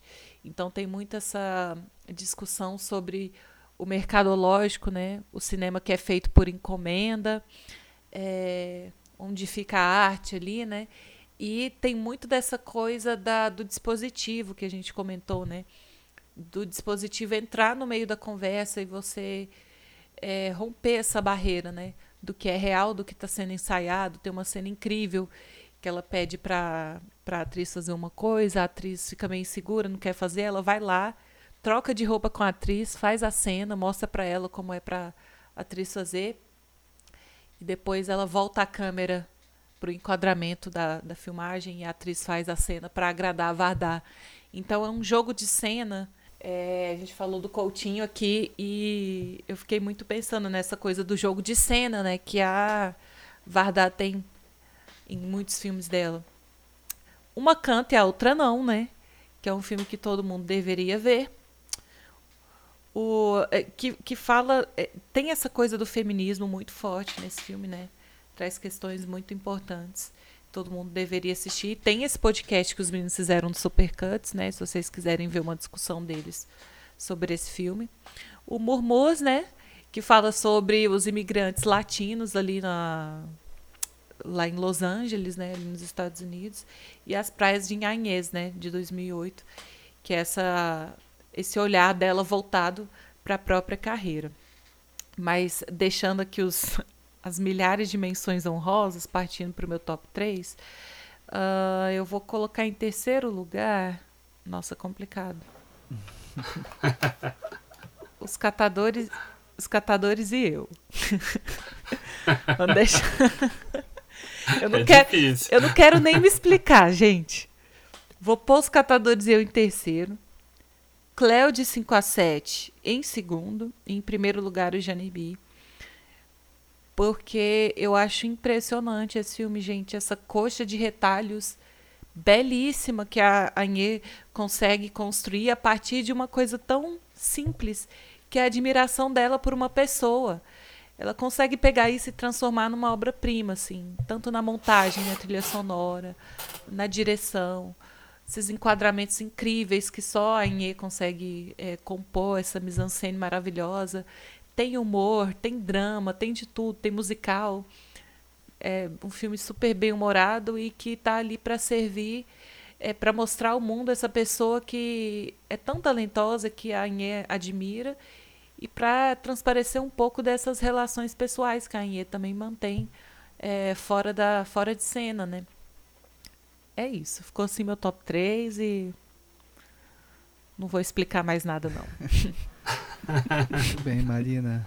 Achei ótimo seu top 3. Eu eu vou seguir a, a trilha do nosso convidado, vou fugir um pouquinho da pauta para montar esse top 3, para tentar refletir um pouquinho melhor assim, o que, que seria essa minha é, preferência dentro do, desse cinema tão maravilhoso da, da Vardar é muito difícil mesmo escolher é, três filmes só, mas eu acho que indo né, para a carreira dela toda, né, todos esses anos que ela filmou, eu acho que eu consegui chegar aqui em três filmes que me que me que me instigam muito e que me fazem querer estar tá sempre é, ligado ao cinema dela e são filmes que eu gosto de rever e enfim acho que é, é sempre muito bom mesmo é, tá falando sobre esses específicos aqui que eu, que eu, que eu selecionei. É, um deles a gente colocou na pauta e outros dois estão fora da pauta. Então, Marina, se você já quiser fazer um outro programa, um fora de quadro, o que quer que seja, já fica a dica aí para a gente pegar esses daqui também, se você quiser. Mas Vamos antes, anotar. É, eu vou fazer uma menção honrosa para um filme chamado Documentaire, de 1981, que é um filme em que a que a Vardar... É o documentira? Uh, essa é a, tra é a, tradução do filme? Pode ser. eu não, eu tá. não sei se é. Mas é um filme de 81 é, que ela faz no mesmo período que ela faz o Murmurs e acho que até produz junto é, na mesma, né, no mesmo, ao mesmo tempo, assim como ela fez com o, o, o Jane B com é, com o Kung Fu Master, né, uma ideia de produção casada. Esse também ela faz é uma, uma produção casada e ela usa a, a Sabine Mamu, que é a, a montadora do, do, do, do Murmurs. É, quer dizer, eu não, não, lembro agora se ela monta o Murmurs, mas assim, ela já tinha montado outros filmes da Varda antes, e é uma montadora, enfim. Ela usa a, a Sabine como atriz, e ela também pega o Mathieu Demi, né, o filho dela, para interpretar. Ele interpreta o filho da, dessa mulher, e eles são um, uma família, né? Quer dizer, a, mãe e o filho é, são saem da, da França e vão para Los Angeles morar lá e, e eles têm que, que, conviver juntos. E eu acho que é um filme que ela está gestando muitas coisas ali também que, que seriam importantes assim para ela no futuro, né? Acho que até um filme ensaio pro pro próprio é, Kung Fu Master, né? Que ela que ela faz depois. Acho que tem muita tem muita conexão ali é, entre esses filmes, entre esse momento da, da carreira da Vardar. É, um outro filme que eu queria também trazer como menção honrosa é um curta-metragem chamado Ulisse, que é um filme que ela faz em 83 sobre um, uma cabra e uma criança.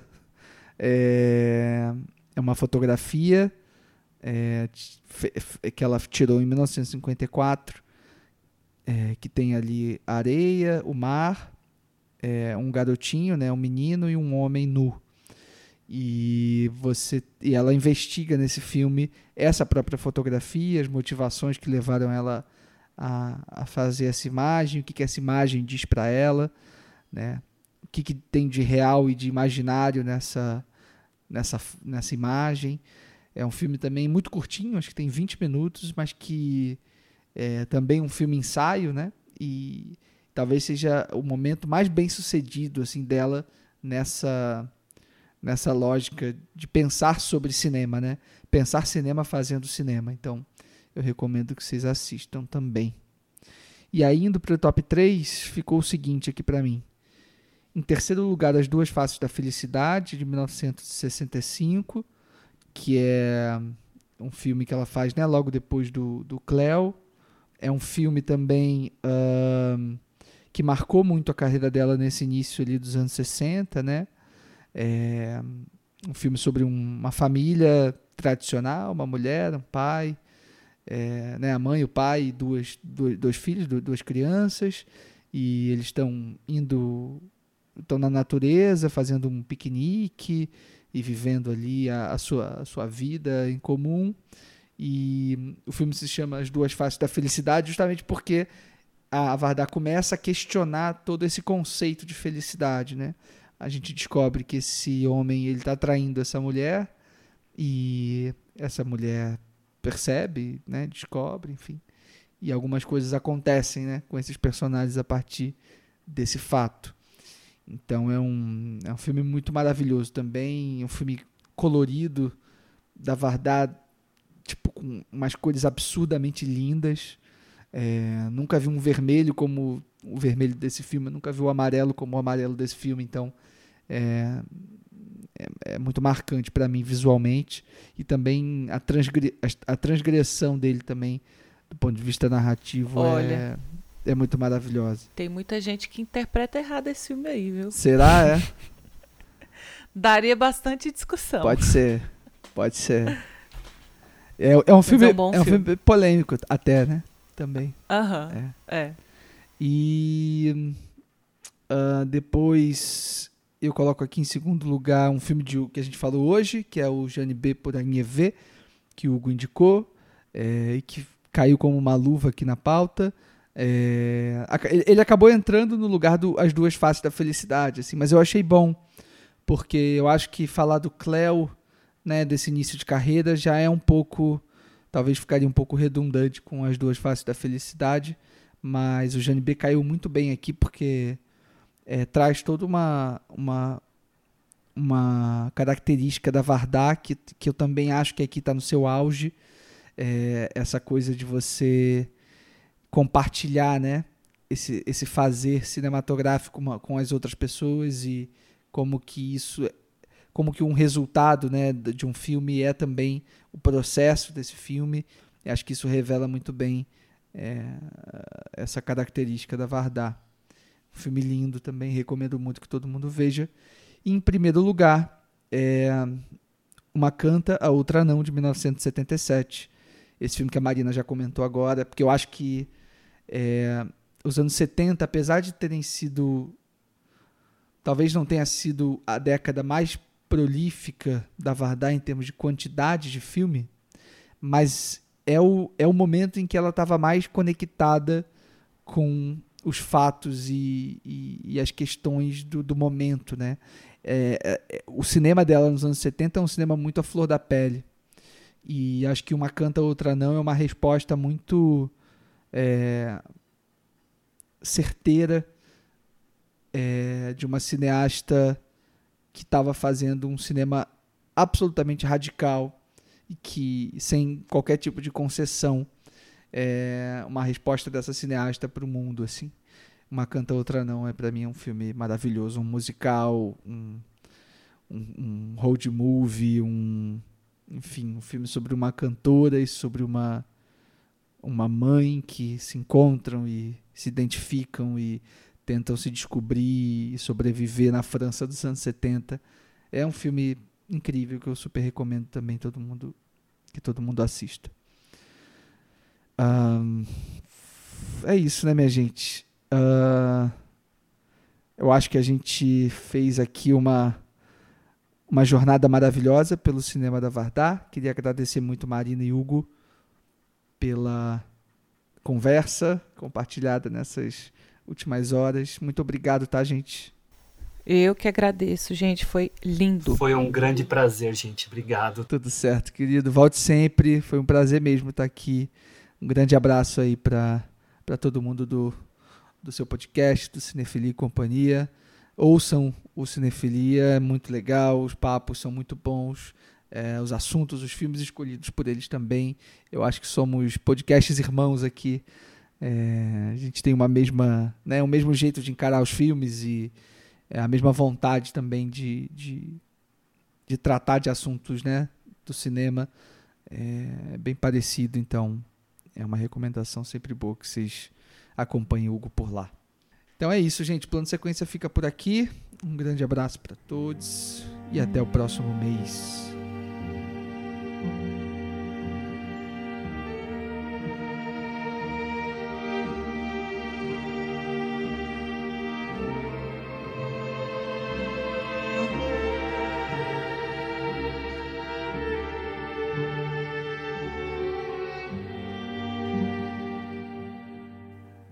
Este episódio teve apresentação minha, Leandro Luz, foi editado e sonorizado pela Marina Oliveira e publicado pelo Fernando Machado, que também foi responsável pela pauta junto comigo. A arte da capa foi feita pela Marina, assim como todas as artes, identidade visual e tudo mais aqui do podcast. E as trilhas que a gente usou nesse episódio vocês podem ver na descrição aqui do programa. É... Bom, vocês sabem, né? O plano de sequência está disponível no nosso site, plano-sequência.com e também nos agregadores né, de podcasts aí da, da internet, Spotify, Apple Podcasts, Podcast Addict, Castbox, Google Podcasts e todos os outros mais. Se vocês estiverem sentindo falta de algum que vocês usam e a gente não está lá, manda um e-mail para a gente, uma mensagem nas redes sociais. Né, é só procurar a gente, plano sequência. Fala com a gente que a gente dá uma olhadinha e inclui, tá bom? Vocês podem mandar sugestões, comentários, óbvio, são sempre muito bem-vindos é, para a gente poder montar as nossas próximas pautas, entender o que, que vocês querem ouvir, quais os diretores e diretoras que vocês gostariam de, de acompanhar aqui no plano sequência com a gente, então não deixem de mandar para a gente. E atenção, reserve seu fone de ouvido, pois no próximo programa falaremos sobre o cineasta estadunidense Francis Ford Coppola.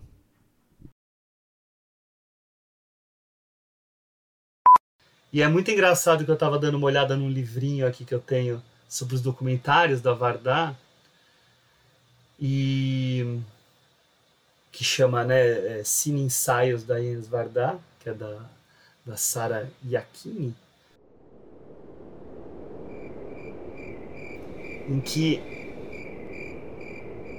Ai, agora eu me perdi. O que, que era que eu ia falar? Ah, Bom, você estava falando do hibridismo, né? E é. Desse é, pretexto meio, meio banal, assim, desse casal. Então é um jogo de cena. A gente falou do. do. Ai, caramba, do, do diretor português. Isso, do Coutinho. A gente falou português, do Coutinho não, aqui. Brasileiro. É, do diretor brasileiro últimas horas. Muito obrigado, tá, gente? Eu que agradeço, gente. Foi lindo. Falou demais, Hugo. Um grande abraço para todo mundo. Opa. Foi, foi um grande prazer, gente. Obrigado. Eu tava aqui apanhando um pouco do, do, do Discord. Desculpa aí. Muito bem. Ó, duas horas e quarenta aqui no meu. É, Coppola.